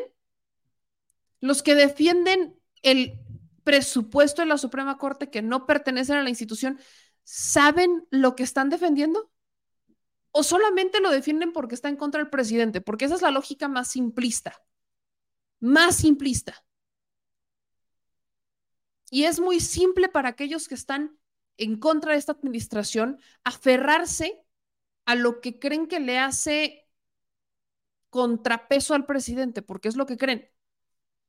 ¿Realmente están conscientes de esos gastos? ¿Realmente están conscientes de ese presupuesto? ¿Realmente están claros? O sea, ¿están conformes con pagarle eso de tintorería un jardinero a, privado a estos cuando ni jardín tienen en la Suprema? Este es un saqueo que no se puede permitir. Lo siento muchísimo, pero de verdad compártanle esto a los defensores del presupuesto de la Suprema, nada más para ver si están de acuerdo con estos rubros en particular. Porque yo simplemente no puedo creer que una persona con sus cinco sentidos tenga el dinero que tenga, se dedique a lo que se dedique, sienta que es justo que en la Suprema Corte se gaste en cosas que ni deberían de gastarse, que se tripliquen presupuestos. O sea, tienen seguro de gastos médicos mayores, tienen ISTE y además les compramos sus medicinas. ¿Por? Y además tienen en la Suprema para hacerse sus propios análisis químicos. ¿Por?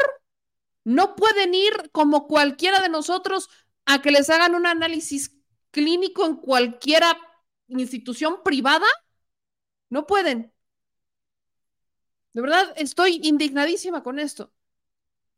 Y cualquier mexicano con cinco centímetros, así con tres dedos de, de frente, estaría igual de indignado que los demás. Pero bueno, hay que compartir esta información, les voy a compartir este documento que me acaban de, que me acaba de pasar Hamlet Almaguer, los voy a compartir por Telegram y se los voy a compartir por los canales de difusión que tenemos también en Instagram para que ustedes saquen sus propias conclusiones y me ayuden a compartirlo, porque yo veo que eh, lo de hoy es defender lo indefendible. Entonces, si somos más los que empezamos a abrir los ojos eh, al respecto de este presupuesto en particular, cada vez más personas, independientemente de su ideología, van a entender por qué estamos en contra de este tipo de presupuestos y de este tipo de abusos y obviamente privilegios.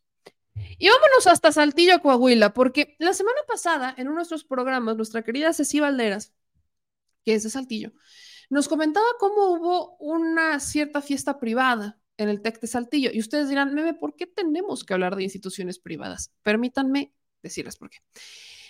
En el portal, en nuestro portal en México News, hoy les compartimos la nota completita, porque van, va una semana, más de una semana, que en el Instituto Tecnológico de Saltillo se iniciaron una serie de protestas, ¿no? Porque las autoridades de la universidad, particularmente la directora, le dio permiso al alcalde, y ahora también sabemos al gobernador, de utilizar sus instalaciones como cantina VIP para la fiesta del 14 de septiembre. El 14 de septiembre utilizaron las instituciones del Tecnológico de Saltillo para que Grupo Frontera se presentara, ¿no? Para que estuvieran ahí, se presentaran bien bonito. Y justamente en las instalaciones, pues los alumnos denunciaron que los sacaron, o sea, que a profesores y alumnos los sacaron temprano, el 14, y los sacaron así como de ya váyanse, nos estorban, casi, casi. Y al día siguiente, cuando regresan a clases, estaba hecho un tiradero, ¿no? Cual cantina sin arreglar. Y creo que hasta las cantinas tienen mayor limpieza que lo que los alumnos denunciaron. Entonces, dejaron las instalaciones como una auténtica cantina con daños en los baños y una cantidad de desechos de bebidas alcohólicas, porque celebraron con Grupo Frontera. La protesta en el TEC de Saltillo cerró calles, o sea, los estudiantes vaya, e, están exigiendo la renuncia de la directora Gloria María Hinojosa Ruiz, porque la señora, pues, les dio autorización a los, a las, vaya, al gobierno estatal y también ahora nos entendamos al municipal, de utilizarlo como una cantina, como cualquier cosa. Ah, pero no fueron los estudiantes porque entonces eso no está en discusión, ¿verdad? Pero lejos de la injusticia que existe, se utilizó una institución académica como una cantina y obviamente la pues la directora no ha hecho, ha hecho caso omiso, pero ahora son los, los el gobierno como tal, que es el gobierno del PRI, el que se lava las manos como si esto realmente no hubiera sido delicado. Quiero que vean, un, porque todo esto se ha difundido a través de TikTok, quiero que vean este, este video que relata cómo el alcalde de Saltillo pues celebra, ¿no? Y dice qué bonito que aquí está Grupo Frontera y, vean las imágenes de todo lo que han documentado los alumnos de esta institución, que incluso el hashtag se hizo viral, el TEC no es cantina. Vean esto. Para la capital. ¡Felicidades, Saltillo! ¡Adelante, Grupo Frontera! Gracias.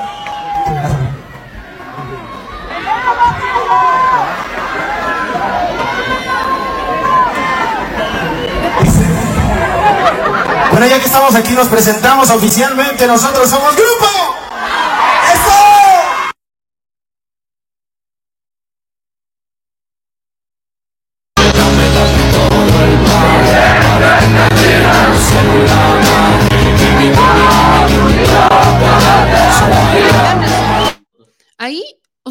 O sea, ahí están como los, los alumnos están protestando obviamente, hicieron esto viral. Tuvimos que cerrar a mi universidad y Carranza para que saliera.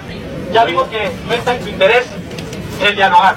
Entonces, eh, lo que se estaba diciendo al lado, pues no, lo que escuchar era eh, ya proceder a un plantón indefinido hasta que se dé eh, solución a todas estas demandas. Igual, la lista de denuncias sigue creciendo, sigue modificando. Si quieren hacer una denuncia anónima, también es bienvenido. Me comunicaron hace rato que las publicaciones anónimas en la página de ITS se desactivaron pero pues allá su denuncia va a ser anónima.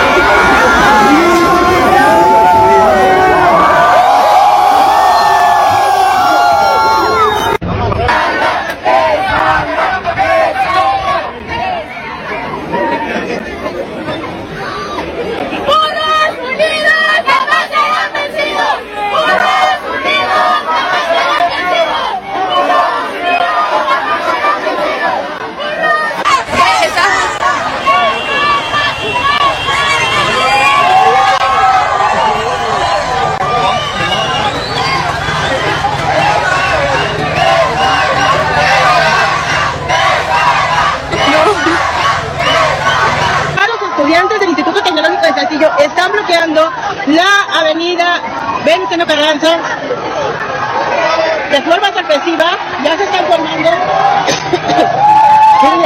Y lo están bloqueando en ambos sentidos, de norte a sur y de sur a norte.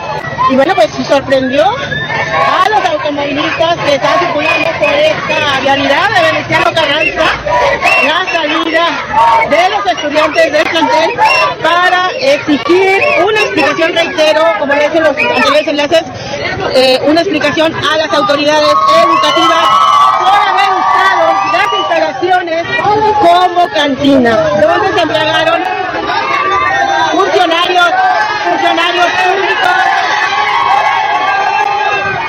como el propio Riquelme, el propio gobernador Miguel Ángel Riquelme Solís, y eh, por supuesto José María Frautro Villar. Ya van a cerrar,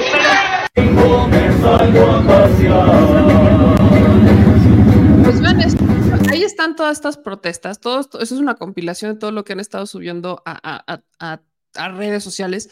Vean esta en particular, de cómo los jóvenes pues empiezan a confrontar a las autoridades que llegan a ver qué Más que esto, el pliego petitorio se va a subir eh, más tardar unos 20 minutos en la página Movimiento Estudiantil Burros Pardos. Entonces, eh, para que lo chequen ahí, igual si nos quieren dejar un correo se lo podemos mandar directamente. Pero también eh, cualquier mesa de diálogo, cualquier mediación, eh, será entendido que no será en el interior del TEC, será en el exterior, alrededor de alumnos. Nosotros nos encargaremos de, de que no haya, vaya, que exista seguridad, que no haya eh, gritos ni, ni demás para que se pueda llevar un diálogo. Si su rol aquí va a ser de mediador, el pliego petitorio ya se lo mandamos a gente del TEC de México, igual va a estar subido en la página. Si ustedes muchachos quieren que esté alguien representante de la Secretaría de Gobernación aquí en la mesa de diálogo, con todo gusto. Sí, el rol va a ser ex- exclusivamente de mediación, creo que pueden hacer llegar el documento y no se va a hacer falta la mesa de diálogo. Ok, bueno, muchachos, pues en sus órdenes, que guste y tenga alguna inquietud en lo particular, con todo gusto. Muchas Vale, gracias. El Diego se va a subir a la página, los movimientos estudiantil Burros Pardos y será todo por nosotros. Ok, mi nombre es Silvio Hernández Alpuche, ahí me encuentran en internet, aparezco ahí dentro de las funciones. Aquí se trata de la transparencia, de las demandas que ustedes tienen, hacerlas llegar directamente a México. Y sí, ¿sabes qué? Esto está pasando en el tecnológico actualmente, nuestra inquietud es esta, y a mí me mandan a México precisamente para que su voz sea escuchada hasta ahí.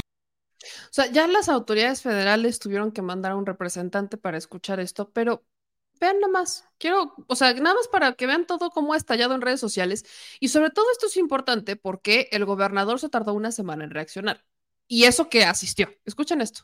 funcionarios para que utilizaran los baños, baños que habían sido remodelados día- días antes y que los estudiantes se quejaban diciendo, oye, hemos, no hay ni papel En todo el año. en todo el año y viene este evento y arreglaron todos los baños y hay todo. Porque hay reclamos este, muy públicos de les quitaron las becas a muchos estudiantes, no hay mantenimientos a los baños, no hay mantenimiento a las instalaciones y de repente hace este evento eh, o el gobierno municipal y ya arreglan todo y la directora otorga todos estos permisos. Se hace un desbarajuste en el sentido que, que es un evidente tráfico de influencias, corrupción, Abuso de poder. abu- abuso de poder, discriminación dentro de toda una de, de instituciones educativas en la ciudad. Vean esto, porque tenemos la lista, ya publicaron la lista de quienes asistieron al eventito. Ahí les va. Asistieron, asistió el cabildo. O sea, los, los regidores de Saltillo estuvieron en el evento. Qué bonito, todos. Ahí está. Ay, Andrea Alejandra Viles Aguirre. O sea, ahí están los regidores. Desde síndica de mayoría hasta la décima séptima regidora. También asiste Manolito Jiménez. Manolito, Manolito, el nuevo gobernador, Manolito. Asistió también el comandante Héctor Flores de Fuerza Coahuila, Alberto Gabriel Martínez de la Agencia de Investigación Criminal, Luis Ángel Estrada Picena, la Policía Civil de Coahuila, del Instituto Tecnológico de Saltillo, la directora. ¿Cómo les va a dar permiso de no asistir? Qué incongruencia. También asiste el de la Universidad Autónoma de Coahuila, el ingeniero Jesús Salvador Hernández Vélez, los directivos de medios, Héctor Reyes, Manolito Jiménez, los coordinadores de sector, espérense. Asisten y aquí está al revés, pero existe, o sea, también asistió el gobernador Riquelme. ¿Cómo creen que ustedes que no va a asistir? Asistió el secretario de Infraestructura, el secretario de Salud, el secretario de Gobierno, la secretaria de Finanzas, el secretario de Fiscalización, la secretaria de Vivienda, eh, la secretaria de Inclusión, también el secretario de Desarrollo Rural, el secretario del Trabajo y hasta el fiscal general, todo el gabinete y hasta el fiscal. Eh, también, ¿no? El director del DIF no, el gabinete ampliado, aquí está, ¿no? El gabinete legal y el ampliado, todos ellos bien felices asistiendo a este evento privado.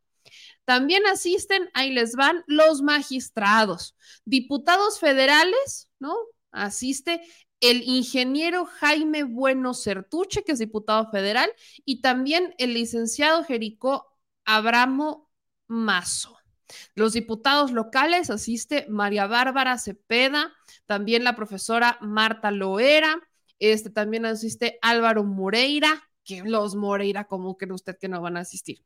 Magistrados también, magistrados. El, el, licenciado Miguel Felipe, también Juan José Yáñez, el gabinete municipal, ¿cómo usted cree que no va a asistir el gabinete? O sea, desde el jefe de oficina hasta el director de comercio del gabinete municipal. ¿Quién más asiste?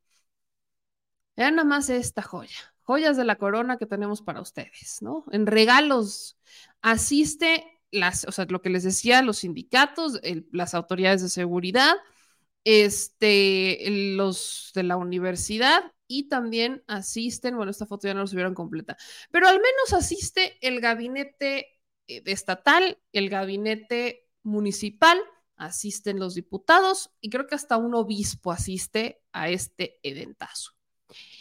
Y miren, lo peor, por eso les digo que esto cala, porque cuando, cuando estoy viendo quiénes asisten, cuando uno se pone a ver cómo, pues, quiénes son, qué no hicieron, o sea, qué es lo que realmente está pasando en todo esto.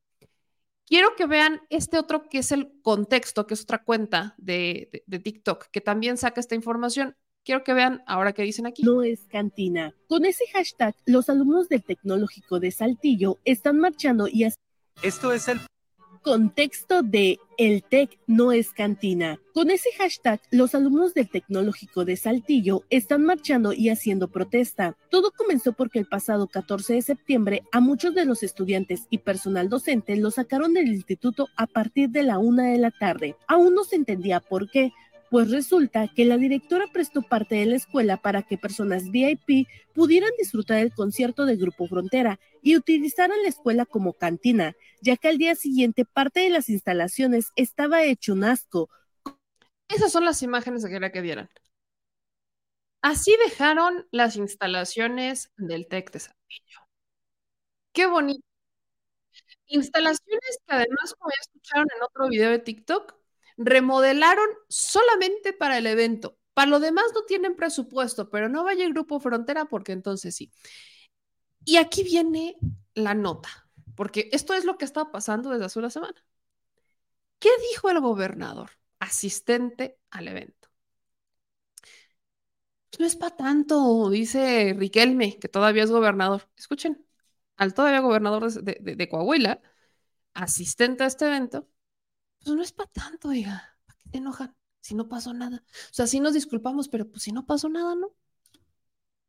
Sin lugar a duda, el tecnológico de Saltillo merece las disculpas de todas, de todos quienes, quienes acudimos ese, ese, ese día, pero repito, no pasó este, a, a, mayores. Yo andaba con Chema, yo, yo estuve con, con Chema, ¿sí?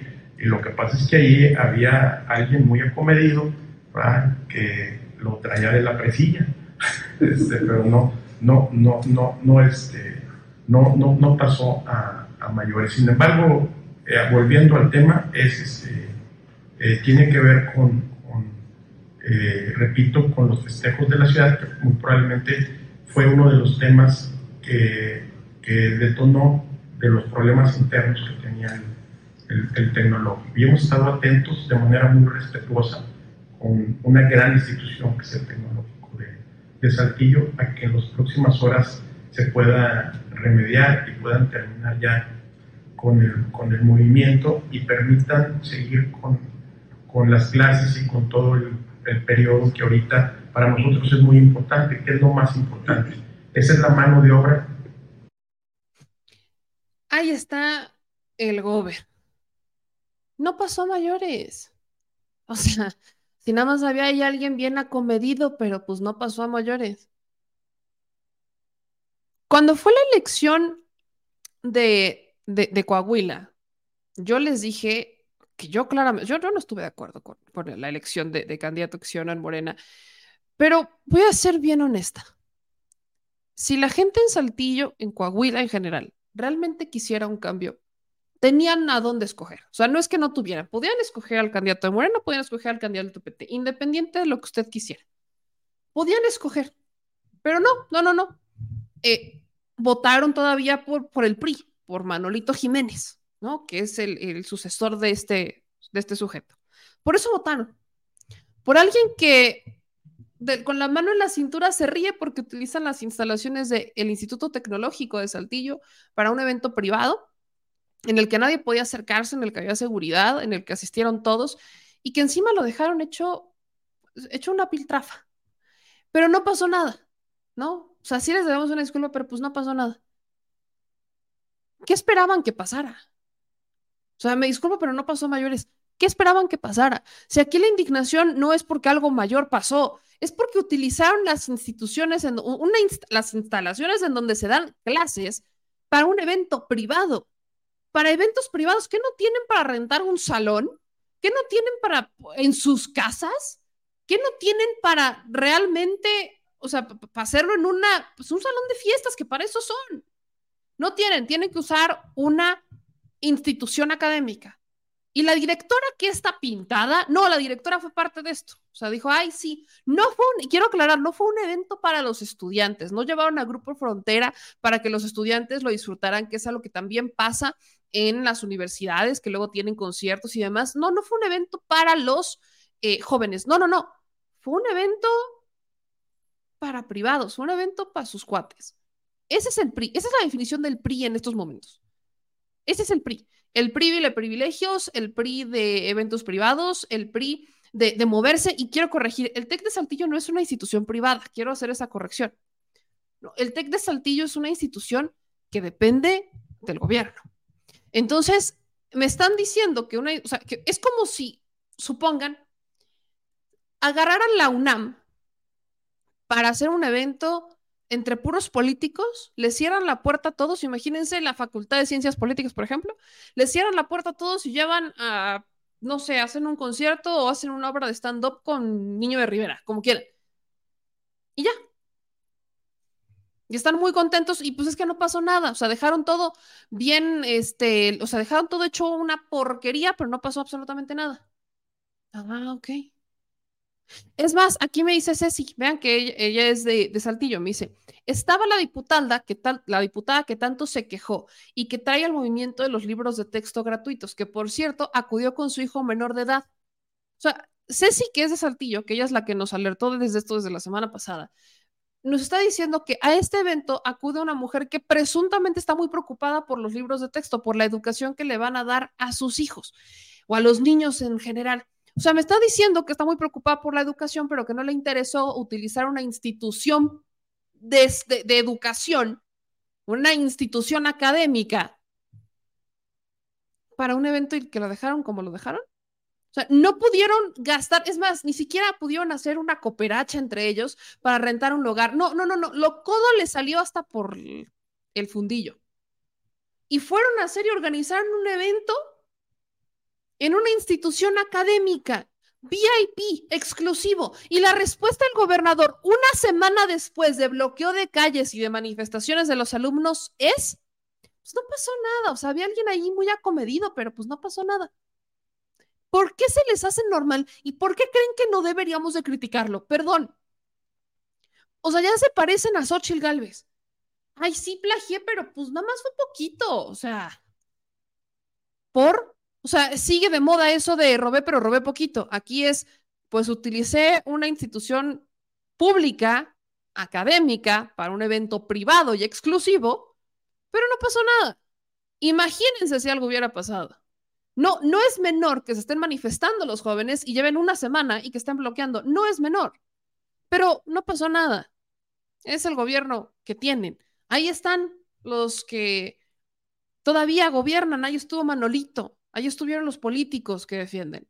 Se hizo público, quedaron expuestos y su justificación es, no pasó nada, vamos a minimizarlo, que se calmen. Y le avienta la bolita a, las, eh, pues a los conflictos que traen en la universidad. ¿Es en serio? No, bueno. ¿Qué pantalones tienen para decir que son diferentes? Y qué bonita doble moral. Qué bonita doble moral se vienen eh, cargando en este tipo de partidos y de políticos. No, hombre, joya, ¿eh? Gracias, gobernador, por demostrarnos una vez más la porquería que se ha convertido el PRI y su gobierno. Vámonos, mi gente chula, porque tenemos más información. Ya empezaron los registros, ya empezaron a darse todos estos registros de los aspirantes de Morena PT Verde. Fíjense que esto, quiero hacer una comparación muy interesante. El PRI-PAN-PRD también va a participar en la contienda del 2024, ¿no? Yo sé que es como un pleonasmo que se los diga, podría tomarse como algo obvio, lógico, pero el PRI-PAN-PRD, pues ahorita está solamente está preocupado por Xochitl y deberían, porque el desgaste que trae Xochitl, que ya se lo imaginaban, pues es bastante grande, pero su única preocupación en este momento es Xochitl Galvez, y Xochitl, y Xochitl, y Xochitl, y se le están olvidando los estados.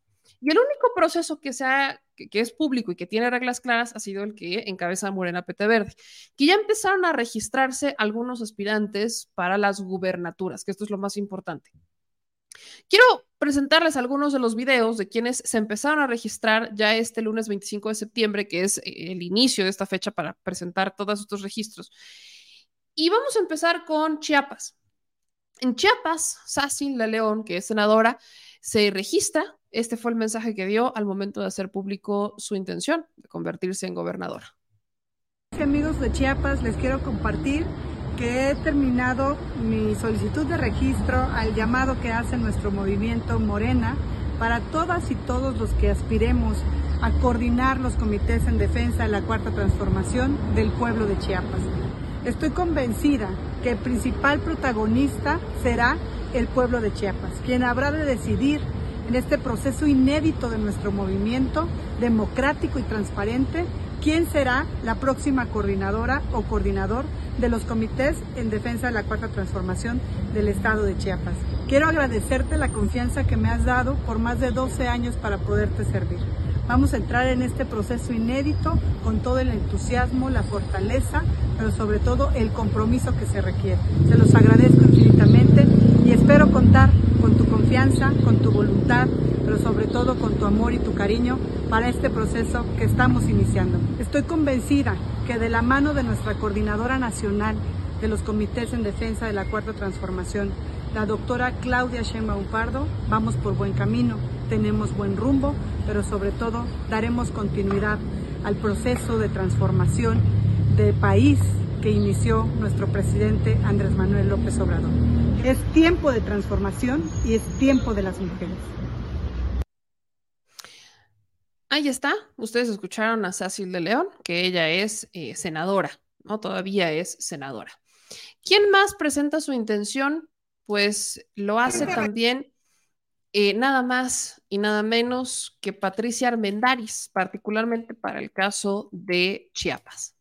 Amigos, les quiero contar con mucha alegría que finalmente ayer logré registrarme ya como candidata a la coordinación de los trabajos de transformación de la 4T en Chiapas.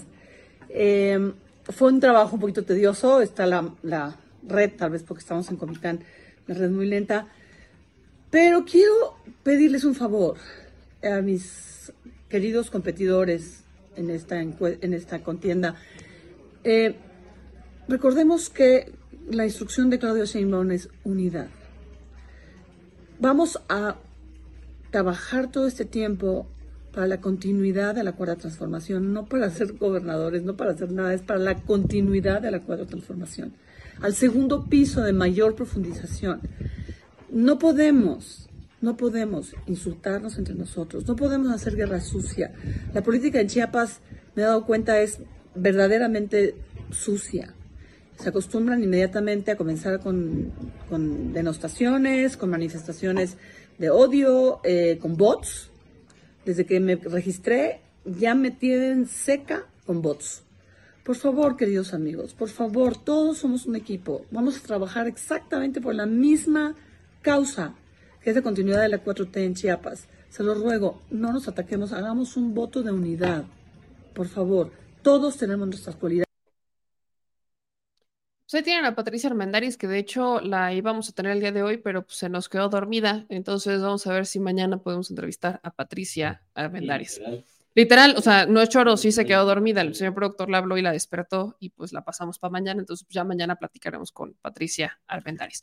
¿Quién más eh, presentó su registro ya? Y evidentemente tiene que ver con la Ciudad de México. Pues tenemos a nada más y nada menos que Omar García Harfush, que eh, pasó de ser secretario de Seguridad a militar en la izquierda y a buscar ser el jefe de gobierno de la Ciudad de México. Registro formal como aspirante para participar en el proceso interno de Morena para la selección del coordinador de los comités para la defensa de la transformación de la Ciudad de México.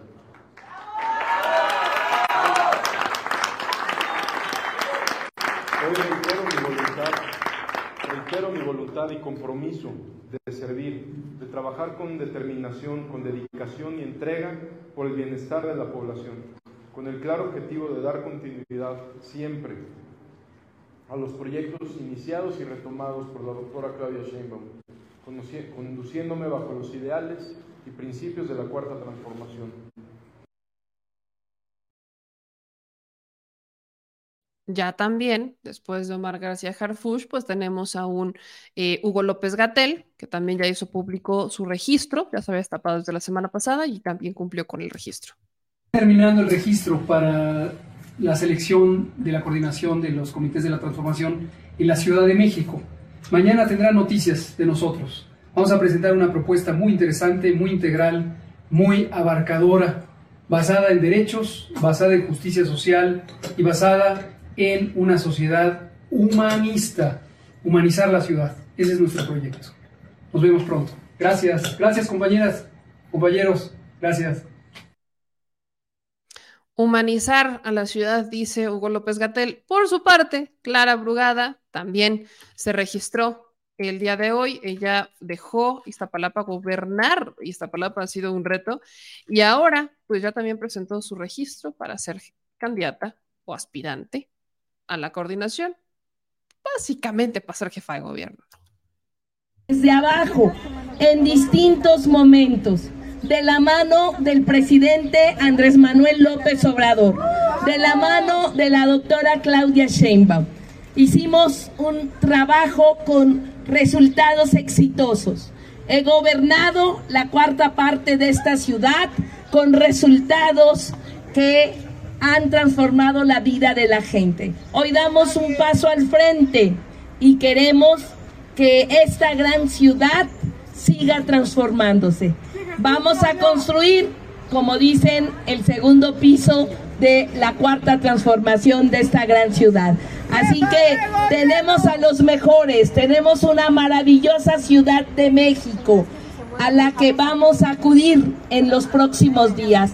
Vamos a caminar por las calles, las plazas, con la gente, la vamos a escuchar, vamos a escuchar a la gente, porque tenemos el oído al corazón del pueblo y vamos a hacer que sus propuestas se conviertan en nuestra agenda de esta gran cuarta transformación. Así que el próximo... Ahí tienen a Clara diciendo que pues ya se registra para consolidar el segundo piso de la cuarta transformación. Y toda esta semana será de registros. El propio Mario Delgado está por decidir, dijo que será el día martes 26 de septiembre cuando defina si le entra o no le entra, porque él también quería ser jefe de gobierno. Y vamos a ver qué es lo que pasa con todos los que se van registrando. Yo solo quiero hacer una aclaración respecto, pues ahora sí que a lo que me toca, que es mi estado, ¿no? Se ha estado difundiendo información respecto de una cuenta en particular, que es la de Morena Puebla. Para mis paisanos, quiero decirles que esta no es la cuenta oficial y obviamente ellos lo hicieron porque suben este, pues no les gustó, les causó burla o no sé, este video donde Claudia Rivera Vivanco, exalcaldesa de Puebla Capital presenta que también ya se inscribe para coordinar eh, a nivel Estado Puebla la transformación para ser la candidata. Entonces, mientras Claudia Rivera sube este video, este video Morena Puebla, que es esta cuenta, eh, se ha estado, al, no existir una definición clara, porque además aquí no da a entender si es la cuenta oficial o no, pues comparte información y hace pensar, confunde a la gente con que es la cuenta oficial. Esta no es la cuenta oficial del partido, se los dejo claro, porque pues ellos solamente están compartiendo información respecto a los candidatos barbosistas, llamémosle, ¿no? Que es la viuda de Barbosa, Rosario Orozco, que de hecho se quitó el viuda de Barbosa porque se lo traía, pero Rosario Orozco pues se registra también y también lo hace el propio primo de Barbosa, Julio Huerta, que ya se ha estado deslindando un poco del barbosismo, pero pues ahí está. Entonces, solamente aclararles a toda mi banda chula que la cuenta oficial no es esa, ¿no? no, no esta no es la cuenta oficial, yo sé que les cae muy mal eh, Claudia y pues eso es muy su rollo, pero la cuenta oficial de Morena en Puebla es Morena Sí Puebla. Entonces, esta cuenta ha estado difundiendo quiénes son los que se han estado registrando, todos los ha estado compartiendo. Entonces, eh, para que no vayan a, a, caer en información que no es y no se me vayan a confundir, porque, insisto, es tiempo de milagros en la 4T y no vaya a ser uno que otro despistado que vaya a creer que, que hay dados cargados o que quieran dar esa impresión y pues espero que no sea por ese lado. Ya les estaremos informando más adelante cómo van los aspirantes cada uno de cada uno de los estados. Estamos planeando un recorrido que nos vamos a aventar por eh, los nueve estados que van a hacer eh, pues cambio de gobierno. Entonces, espérenos y esperen próximamente la información respecto a estas giras para conocer lo que ustedes piensan respecto a sus estados, quién los debe de gobernar y quién sí, quién no. Vamos con más información porque ahora vamos con un tema que tiene que ver con el presidente Andrés Manuel López Obrador. En la mañanera, el presidente dio a conocer que hay un plan de protección hacia las candidatas o candidatos en, pues, a, gobierno, en realidad en el próximo año. Es un plan de protección que se, que se pone en marcha cada elección. ¿Por qué? Porque los homicidios hacia los políticos son un tema también en las campañas. No podemos decir que no. Hay, de hecho, secuestran, últimamente secuestraron a una este, a una alcaldesa en Michoacán y han estado corriendo peligro, más de uno. Entonces, destinarle seguridad, pues es algo que ha hecho el gobierno desde hace mucho tiempo, pero en particular lo que hoy hace el presidente es anunciar que le pidió, ¿no? Le pide a el secretario de la Defensa Nacional que se ponga en contacto particularmente con la candidata Xochitl Gálvez y con Claudia Sheinbaum para ponerse de acuerdo en su plan de protección rumbo a sus aspiraciones presidenciales en 2024.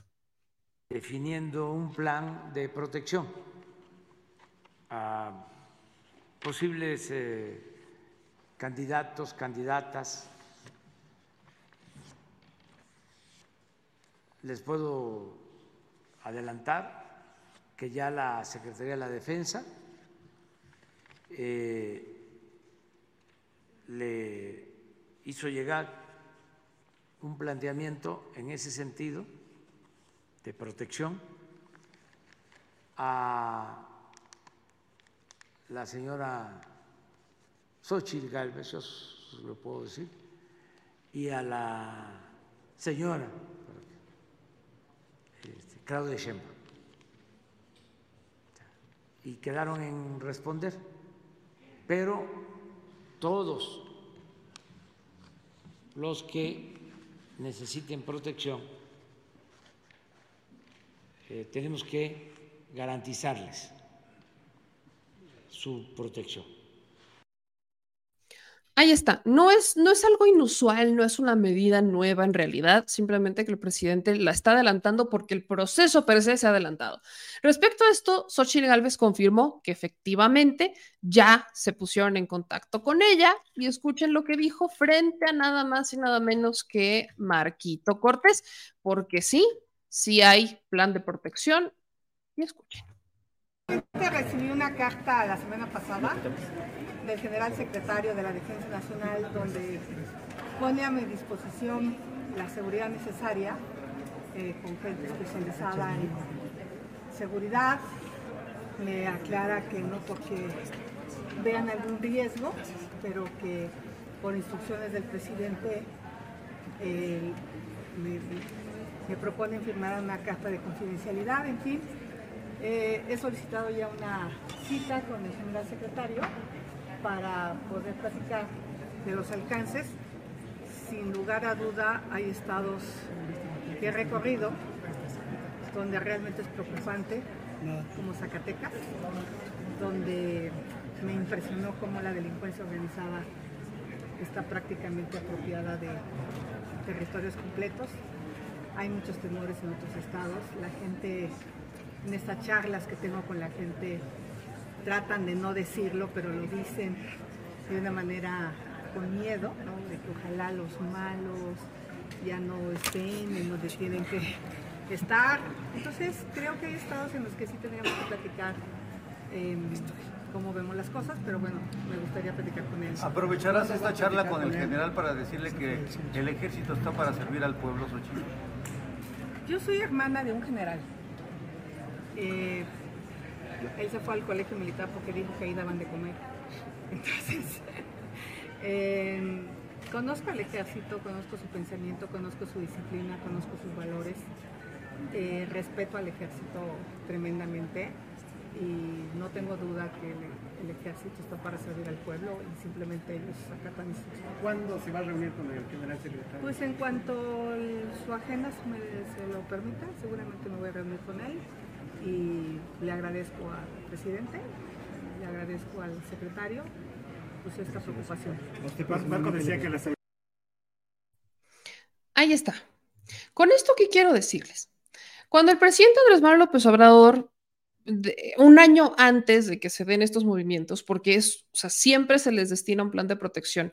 Sobre todo en los últimos años se les ha tenido que destinar un plan de protección a los candidatos, porque si están en riesgo, o sea, sí se han puesto en riesgo, se han, han secuestrado candidatos, han asesinado candidatos, y esta es una historia que no para elección tras elección. Sobre todo los que más riesgo corren son en los municipios. Entre más local sea el problema, entre más local sea el candidato, pues más grande es el problema porque ahí es donde están las disputas del territorio, del paso, de los campos, etcétera.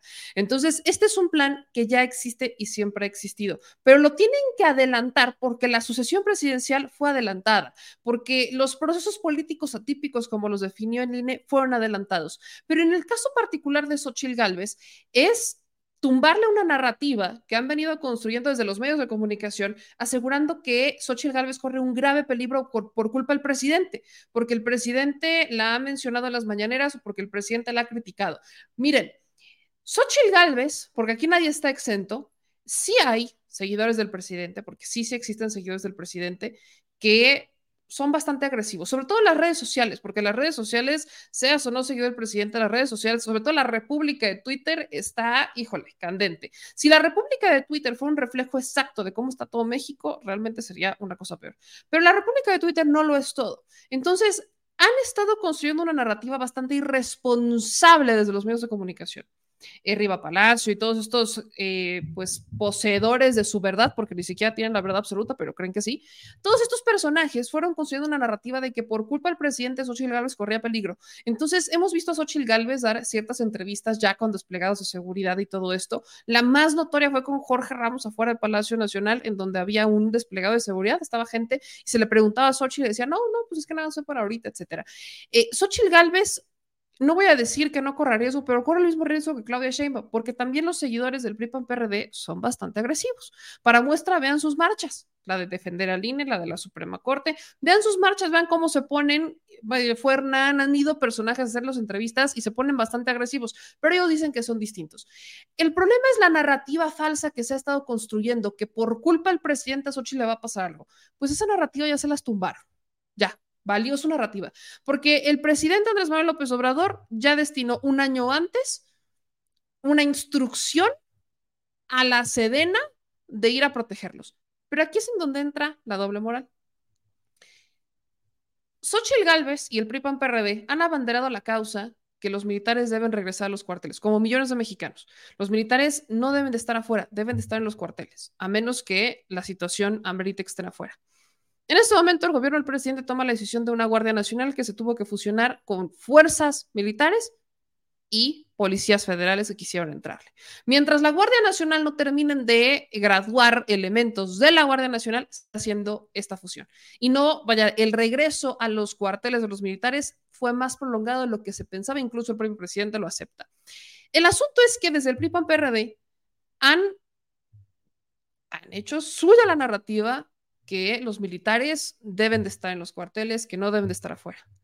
Ah, pero cuando se trata de protegerlos a ellos, entonces sí militares vengan a mí.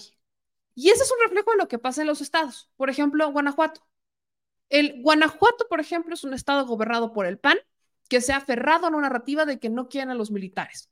Guanajuato es uno de los estados más peligrosos de México, como también lo es Zacatecas, como muchos estados son peligrosos, también lo es Tamaulipas, por ejemplo.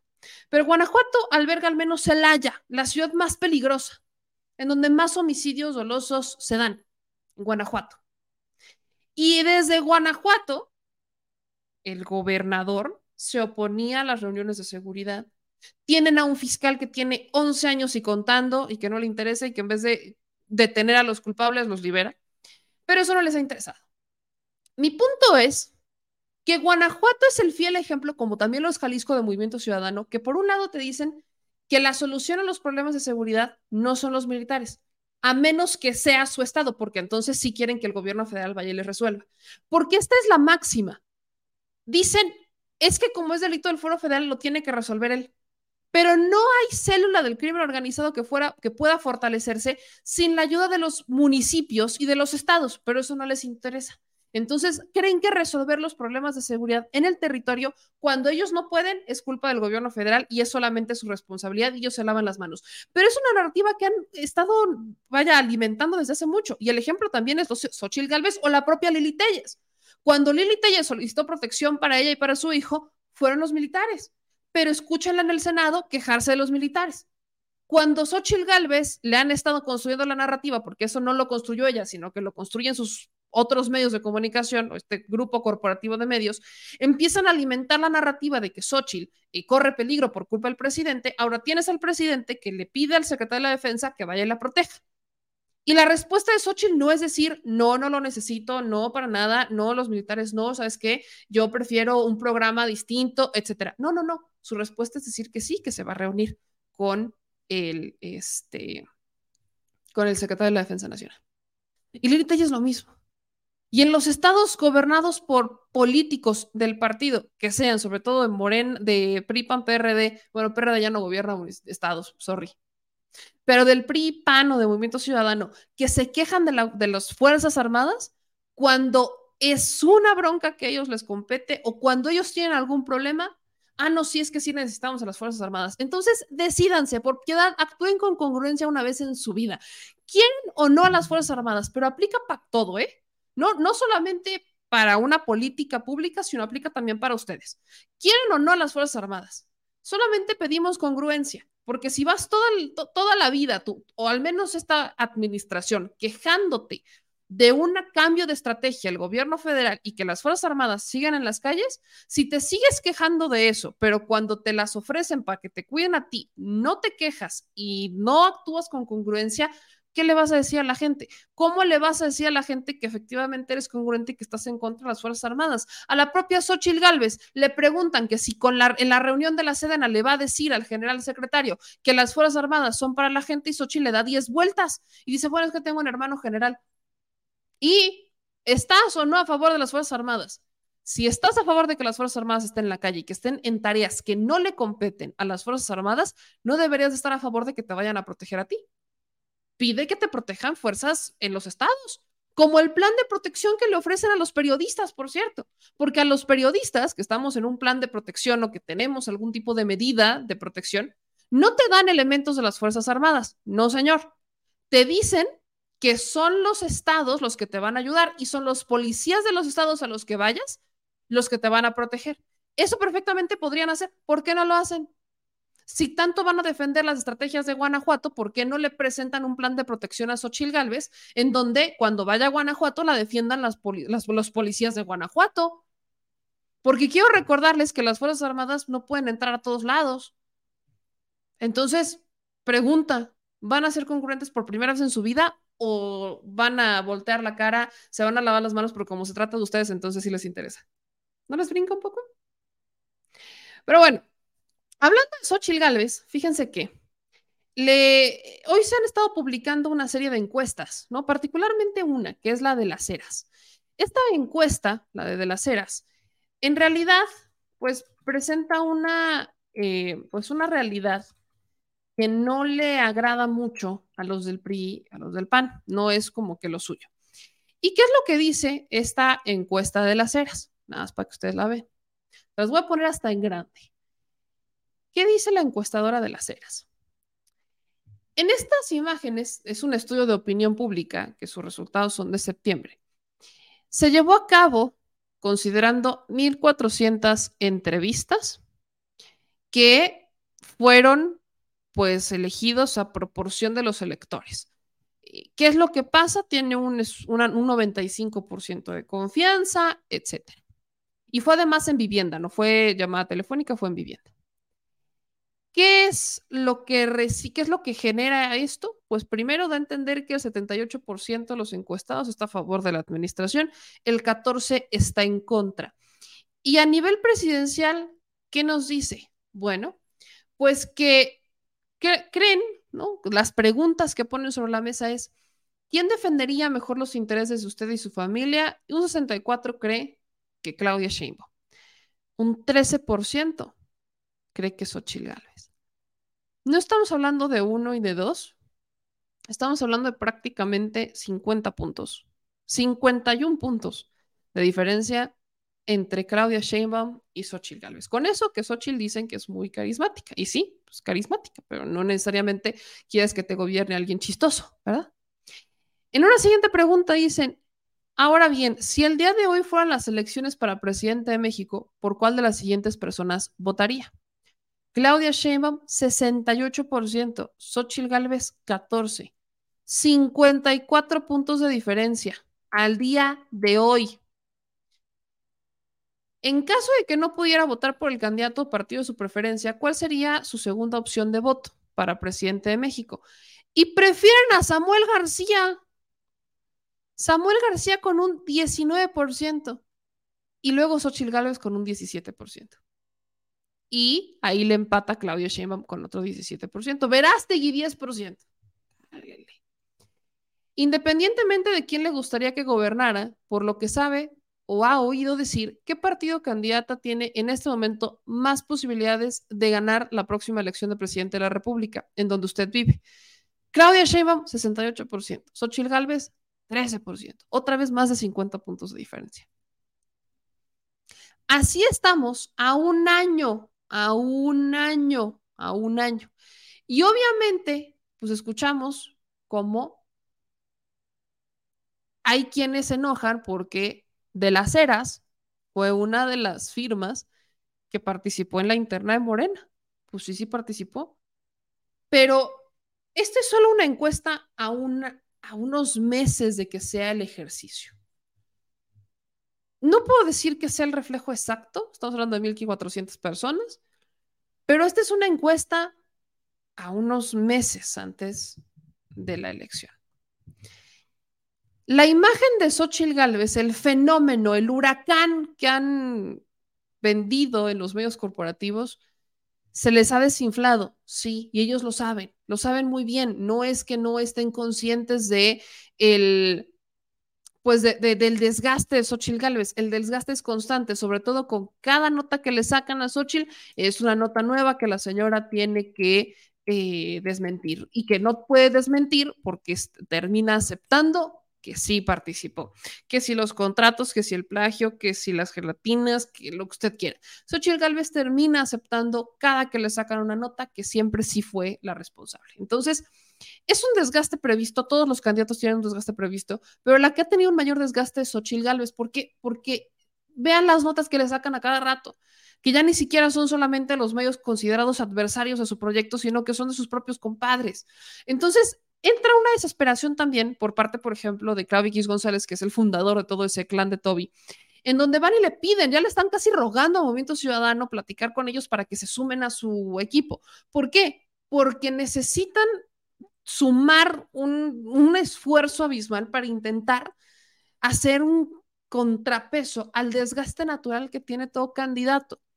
Que Claudia no tiene un desgaste, claro que lo ha tenido, pero Claudia tenía un desgaste desde que estaba en la jefatura de gobierno. El desgaste es natural, solo que es mayor el desgaste que tiene Xochitl. Hay quienes ya incluso han rumorado que ya tienen un plan B en las filas del PRI o del PAN de subir a Beatriz Paredes. A estas alturas sería desastroso porque por mucho que quieran subir en este momento a Beatriz Paredes, Xochitl ya avanzó muchísimo y hacerlo ya les restaría más puntos porque terminarían aceptando que al final el proceso tuvieron que terminarlo y no lo hicieron y que hubo mano y que están desesperados. Eso es lo que exhibe la desesperación.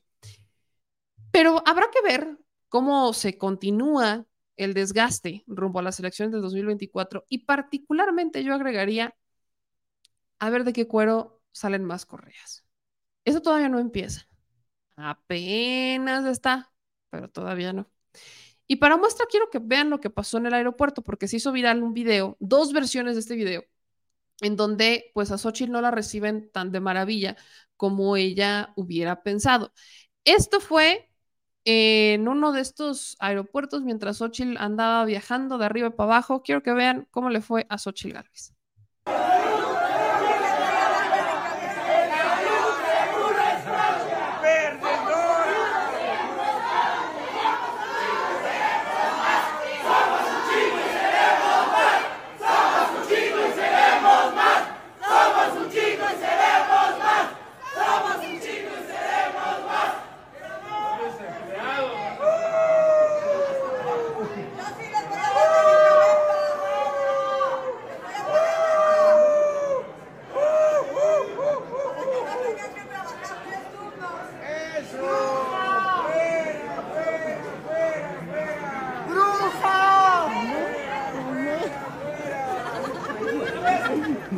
¡Otra vez!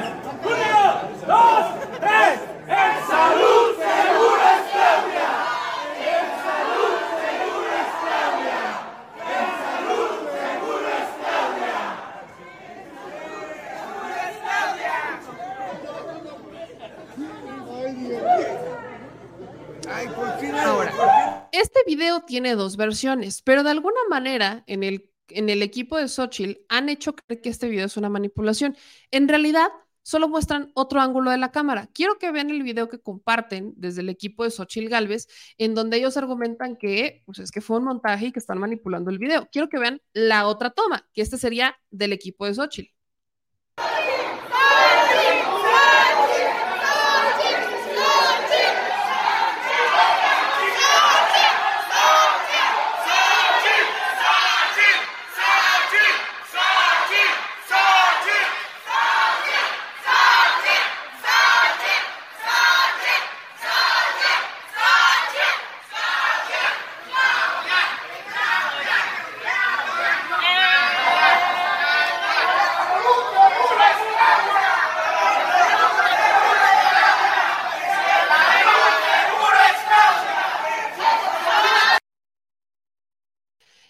Que están diciendo? Si ustedes se dan cuenta en este segundo video, se ven dos porras, las de un grupo y las de otro. Jesús Zambrano, por ejemplo, ha dicho que han manipulado el video, el primero que les puse y que este es el original, y dice, es que todo el sindicato del IMSS se movilizó para apoyar a Claudia y eh, son todos los que están uniformados y no fue orgánico, o sea, como que te dan a entender que no fue orgánico. Voy a ser muy honesta, yo vi una sana pelea de porras, punto. O sea, ni siquiera es para criticar a Xochitl, así como hay gente, porque incluso ven cómo se acerca contra los que están, pues, eh, haciendo porras en su contra pues una sana pelea de porras, bastante sana y bastante natural, y que yo celebro mucho que se dé en un tema político, pero fue una pelea de porras, la propia Xochitl se está riendo del tema, porque así como hay gente que la sigue, hay gente que no, y punto, y no hubo agresión, no hubo nada, solamente hubo una pelea de porras, tan tan. Creer que o sea, Xochitl no es, vaya, hay videos de la propia Xochitl en el aeropuerto donde ni siquiera la pelan, así como hay quienes sí. Depende del lugar y no es solamente una muestra social. Entonces, decir que el primer video es una manipulación, que este es un video que es una manipulación, pues la neta es que no, no es ninguna manipulación. Ahí ven a Xochitl Galvez cómo se acerca y dice, no, pues todo muy bien. O sea, el video que les acabo de poner es la toma atrás de este. Xochitl regresa y luego les empieza a gritar, yo sí les voy a dar medicinas, este, aquí sí van a tener, no van a trabajar tres jornadas. O sea, es lo único que les dice Xochitl y se ríe. Eso es lo que está pasando. Qué bonito que el pueblo se politice y participe. Yo solamente agregaría por qué este video les causa tanta molestia y dicen que este es el original, cuando solamente es la toma 2. No es desmentir ningún video, es la toma 2.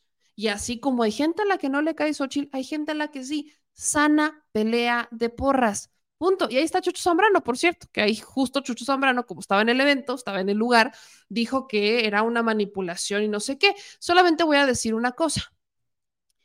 Por la fila del aeropuerto y el que Chucho Zambrano esté ahí, yo preguntaría, ¿cuántas de las personas que están en esa fila, o sea, que están hablando, o sea, que están gritándole a Xochitl, no pertenecen al equipo de Xochitl?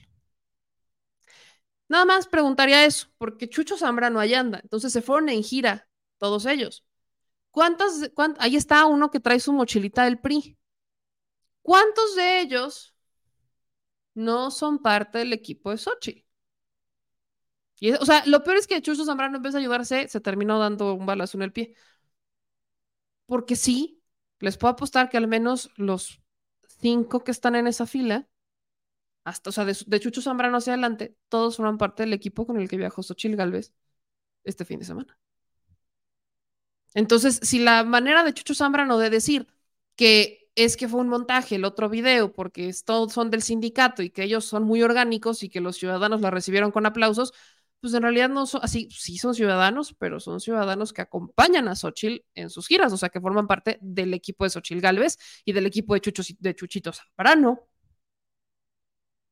Entonces, pues así que digas que orgánico, que orgánico, no, en realidad ellos ya forman parte del crew de Xochitl, los otros son ciudadanos meramente organizados del sindicato, uniformados, no importa.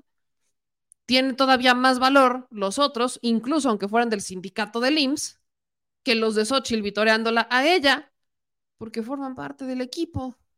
No se ayuden. Chuchito Zambrano no debería de ser del equipo, porque en vez de ayudarlos, los va a terminar hundiendo. En su intento por echarle una mano y hacer como que fue un video súper orgánico el de su versión y que los ciudadanos, en vez de mm, hacer porras en contra, hacían porras a favor, debería de haberse ubicado tantito y pues entender que al menos de Chucho para adelante, todos formaban parte de su equipo. Así que son como que de chocolate. Por default van a gritar a favor de Xochitl. Nada más hacer esa pequeña observación, ¿verdad? Nada más así, pequeñita. Pequeñita, así bien chiquita, ¿no? Bien chiquita. Nada más por agregar. En otras noticias, mi gente, tenemos que hablar de lo que está pasando con Alejandro Moreno Cárdenas. Miren, voy a dejarla hasta aquí, ya mañana seguiremos porque todavía tengo que hacer, tengo que hablar sobre lo que está pasando en Chiapas, que es, es una situación bastante complicada. Y complicada porque aunque se utilice de forma propagandística y lo que ustedes quieran, algo está pasando en Chiapas y no pueden negar la realidad. Pero ya me adentraré a eso mañana porque ya son las dos horas de programa. Pero Alito Moreno, miren ustedes qué maravilla. Alejandro Moreno Cárdenas, el señor Vandalito, anda en España.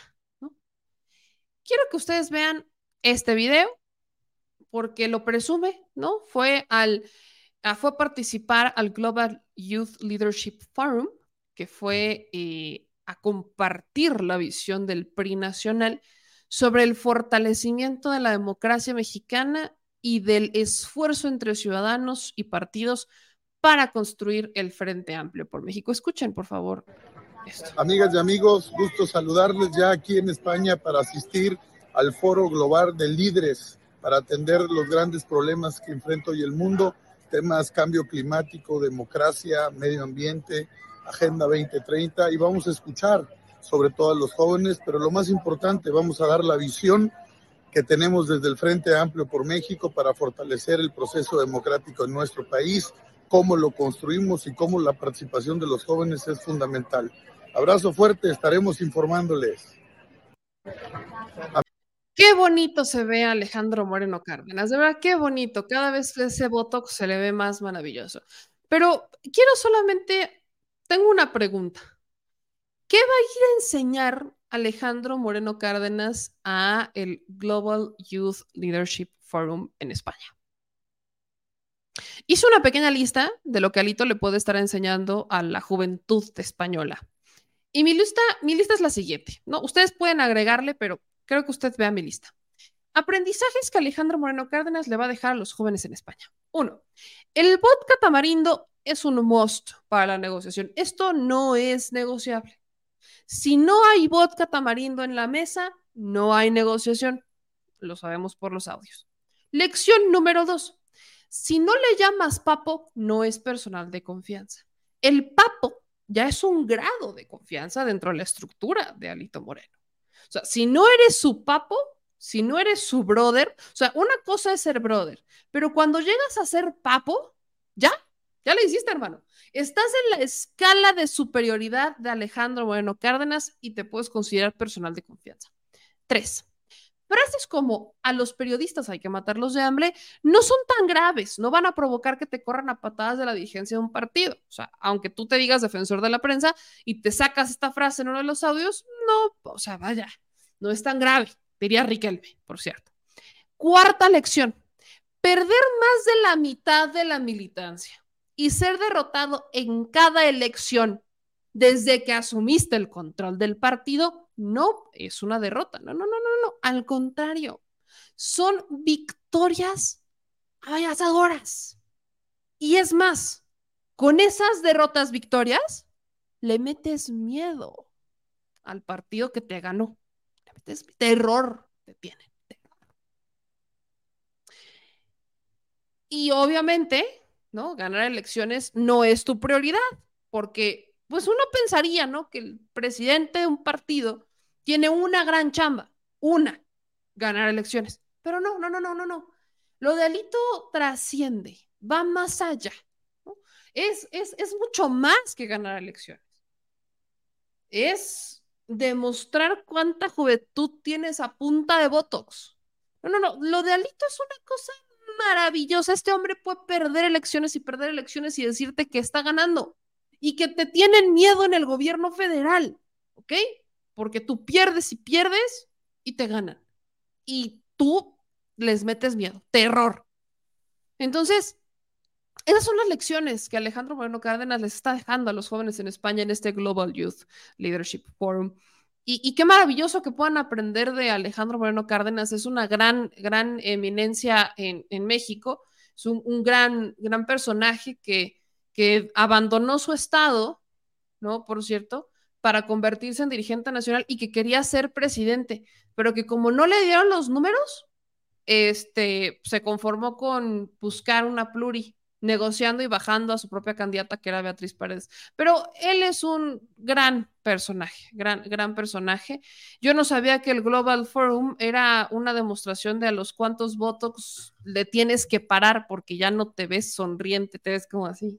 Yo, yo no sabía que esa era una nueva modalidad, pero, pero qué bueno que, que, que, sean tan incluyentes en el Global Forum, porque aparte le dieron un pretexto a Alito Moreno para pues ir a buscar residencia. ¿no? Pues ya, ya saben, ¿no? Como es la, es la, es la vieja confiable de los puristas, esto es una clásica. Cuando tienen broncas aquí, cuando quieren escaparse, España es su madre patria, literal. Entonces deciden ir a España y hacerlo su segunda residencia. Ahí tienen a Salinas de Gortari, que buscó que lo naturaliz naturalizaran, perdón, haciéndose pasar por un descendiente, descendiente, descendiente, descendiente, de descendiente, y que dijeran, ah, claro, Salinas de Gortari es súper español, y olé. Entonces, eh, así es como Salinas de Gortari fue a, ya saben, ¿no? Hacerse, este, pues de una nacionalidad española. Ahí tenemos a Peña Nieto, el máxime del PRI en estos momentos, el contemporáneo. Peña Nieto ahí viviendo en un residencial con visado de oro. Entonces, es lo natural. Cuando Alito deje el PRI, se va a hacer de un fuero en el Senado de la República. Pero pues ya tiene su vía de escape en España. Y esto del foro, pues nada más fue el pretexto, para que no crean que fue a pedir asilo a España. O sea, por quien lo toman, por Dios, Alito, ¿cómo se atreven? Qué desgracia. Ahí lo tienen, mi gente chula. Yo con esta me despido, ¿no? Básicamente, mañana tenemos muchas más que decir, pero amo a ver. Comentarios, dicen por aquí, Alberto. Lo único que les voy a enseñar es a no tener vergüenza. Ojalá les platique cómo les están eh, decomisando sus propiedades. Por experiencia debería de ser. Yolanda dice, mentira, una cuñada y su esposo son médicos del IMSS, él aparte es médico de la Secretaría de Salubridad y sí hubo muchísimos casos, de hecho mi cuñada y su esposo se contagiaron varias veces de COVID. Dice MFB, entonces con Vandalito ya no obtienen votos sino Botox y por eso pierden. Más votos, menos Botox. Ah, no, ¿verdad? Es más Botox, menos votos. Sí, sí, creo que el nuevo lema de Alito, sobre todo en este globo, for, globo, ya me trabé, en este foro global de jóvenes es el siguiente. Más Botox, menos votos, más Botox, menos votos, más Botox, menos votos. Solo así entiendo lo que pasa. Nada más. Continuamos. Dicen aquí en otros comentarios, pues Sandra Cuevas andaba en Washington, pero ya va a pedir licencia. Ya va a pedir licencia. Dice José Barrón, ¿y por qué pagan gastos de funerales si nadie en su familia ni los jueces mueren? Dice José respecto al presupuesto. Preguntas que deben de constar. Respecto al presupuesto, dice Raimundo, ¿quién de aquí de la audiencia en su lugar de trabajo le dan dinero para festejar Día de la Madre o del Padre? Eso es absurdo y abusivo. Y todavía tienen el descaro, Pía, de decir que si quieren justicia cuesta. Es una mentada, digo yo. Ram dice, nosotros renovamos parte de la vajilla semanalmente con los envases de crema, el de los chiles, del yogur. Claro, por Dios. Dice Bernardino Ortega, de dos, nos manda dos super superchat. Dice defensores de, defensores de proteger de COVID y qué hizo por Galv, dicen por aquí. En otros comentarios dice Gonzalo, Alito fue a depositar más dinero en su cuenta. Luego acá nos dicen otros comentarios, Iván, no subestimes a Alito Moreno, él es un gran demócrata, está acabando con el residuo PRI del viejo régimen autoritario, ya ni Morena pudo hacerlo. ¿Sí? Sí, definitivamente. Cuando Gómez Morín fundó el PAN, yo creo que nunca imaginó que sería alguien del PRI el que lo terminaría destruyendo. Buena reflexión, buena. Dice Patricia San Román, se debe presionar con Salinas Pliego, paga sus impuestos, lo que tiene escondido en el cajón. Uy, mana, seguimos en eso, pero ya sabemos que el señor es una va, Sofía. Dice el llanero, el, el aletas va donde hay dinero para despacharse con conseguir lo que persigue, hasta niega a sus amigos. Dice Andrés Cruz, en Puebla se necesita un mejor candidato a la gubernatura. Dice Armando Franco, buenas noches, descansen, hasta mañana nos volvemos a leer Dulces Sueños y un bendecido despertar. Sean felices, Alito y Sandra están buscando dónde residir. En aquí comentarios dice, ¿cómo les dan bueno el Día de la Madre si no tienen meme? Gran pregunta. Pero ellas sí son madres algunas, creo. Ay, cosas que pasan cuando suceden en la Suprema, de verdad que sí, qué cosa tan más joyasa. Pero bueno, ya nos vamos, mi gente. No se les olvide que, nos estamos, que estamos agarrando esta bonita costumbre de hacer un después del programa en TikTok. Entonces, eh, pues es muy probable que hoy hagamos un después del programa, no tan largo, porque la vez pasada fue de dos horas. ¿Qué diablos hice dos horas? Bueno, entonces es muy probable que nos aventemos un detrás, un después del programa en TikTok. Así que quienes gusten, nos vemos en TikTok en unos minutos. Pero mañana seguimos con más información. No se les olvide a toda nuestra banda chula suscribirse al canal, dejar sus comentarios, compartir estos programas y compartir los videos cortos que estamos subiendo para que ustedes, pues sea más fácil ayudarme a desfifirizar a la nación y compartirlo con su sana familia y demás. Así que, mi bandita chula, yo soy Meme Yamel, suscríbanse a todas nuestras redes sociales, nos vemos mañana para seguir diciendo más datos al Chile y mañana les prometo que vamos a estar menos irónicos porque mañana nos va a tocar hablar de temas bien complicados como lo que está pasando en Chiapas en la frontera sur de México. Así que, bandita chula, señor productor, ¿todo muy bien? Vámonos. Vámonos, bandita, nos vemos mañana. Yo soy Mediamel. Que pasen una maravillosa noche. Les mando un beso bien tronado. Y los que gusten, vámonos a TikTok. Adiós. Mexicana y mexicano residente en el extranjero. Recuerda que a partir de este primero de septiembre podrás inscribirte en la lista nominal para votar en la elección presidencial del 2024. Para poder registrarte solo necesitas contar con tu credencial para votar vigente y definir la modalidad en la que habrás de ejercer tu derecho al voto. Si no cuentas con tu credencial o ya está vencida, estás a tiempo de realizar tu trámite sin costo en la embajada o consulado más cercano a tu domicilio. Lo más importante es que no te quedes fuera de la toma de decisiones en tu país y participes, ya sea vía postal, electrónica por internet o presencial en las sedes consulares que el INE habilitará para recibir tu voto. Recuerda que además de la presidencia de la República podrás participar en la elección de senadurías y de las gubernaturas de Chiapas, Guanajuato, Jalisco, Morelos, Puebla y Yucatán, así como de la jefatura de gobierno de la Ciudad de México, si eres originario de alguna de estas entidades. En el caso de la Ciudad de México, Oaxaca y Jalisco, incluso podrás votar por una diputación. Por eso es muy importante que tengas tu credencial para votar vigente y te registres lo más pronto posible en nuestra página votoextranjero.mx porque México es importante para las y los mexicanos que residen en el extranjero. Y ellos son importantes para México.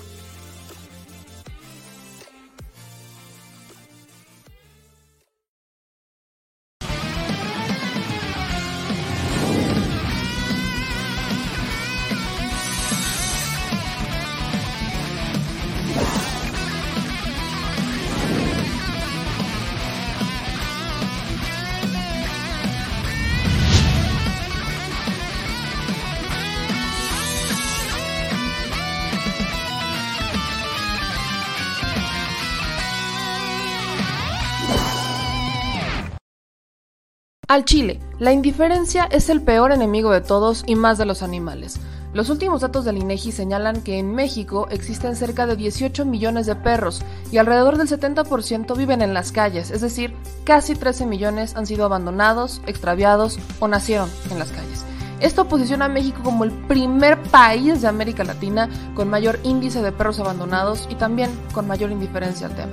El abandono es un fenómeno que afecta a perros y gatos de todo tipo, no entiende de edades o de razas. El 20% de perros y el 11% de gatos abandonados son de pura raza, mientras que el resto son mestizos. Por otro lado, la mayoría de perros y gatos llegan al refugio en la edad adulta, aunque también son recogidos cachorros y animales de edad avanzada. El maltrato animal también está presente y nuestro país aún está en pañales, pese a que se está comenzando a legislar para crear sanciones más severas a quienes cometan ese tipo de delitos. Por eso es importante la participación ciudadana y pedimos tu ayuda. Es hora de dejar de callar y ayudar a darles voz a quienes siempre están ahí para darnos una patita. Educar, esterilizar, identificar, reflexionar y adoptar es básico para revertir la tendencia pero si tú no tienes la posibilidad de adoptar o rescatar, ayuda a diferentes organizaciones que ya lo hacen. Angelitos peludos.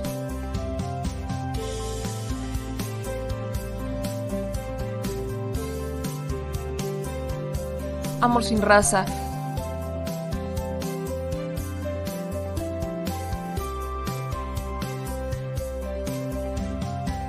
Frida Puebla.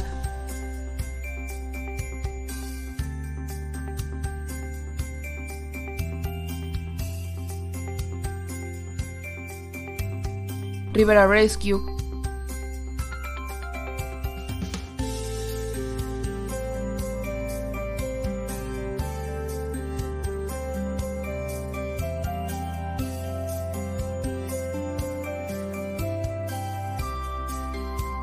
Voz Animal MX,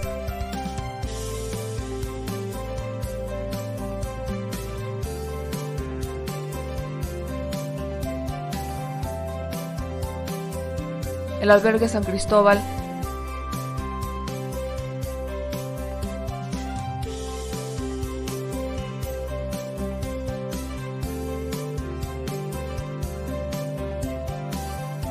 Fundación Toby.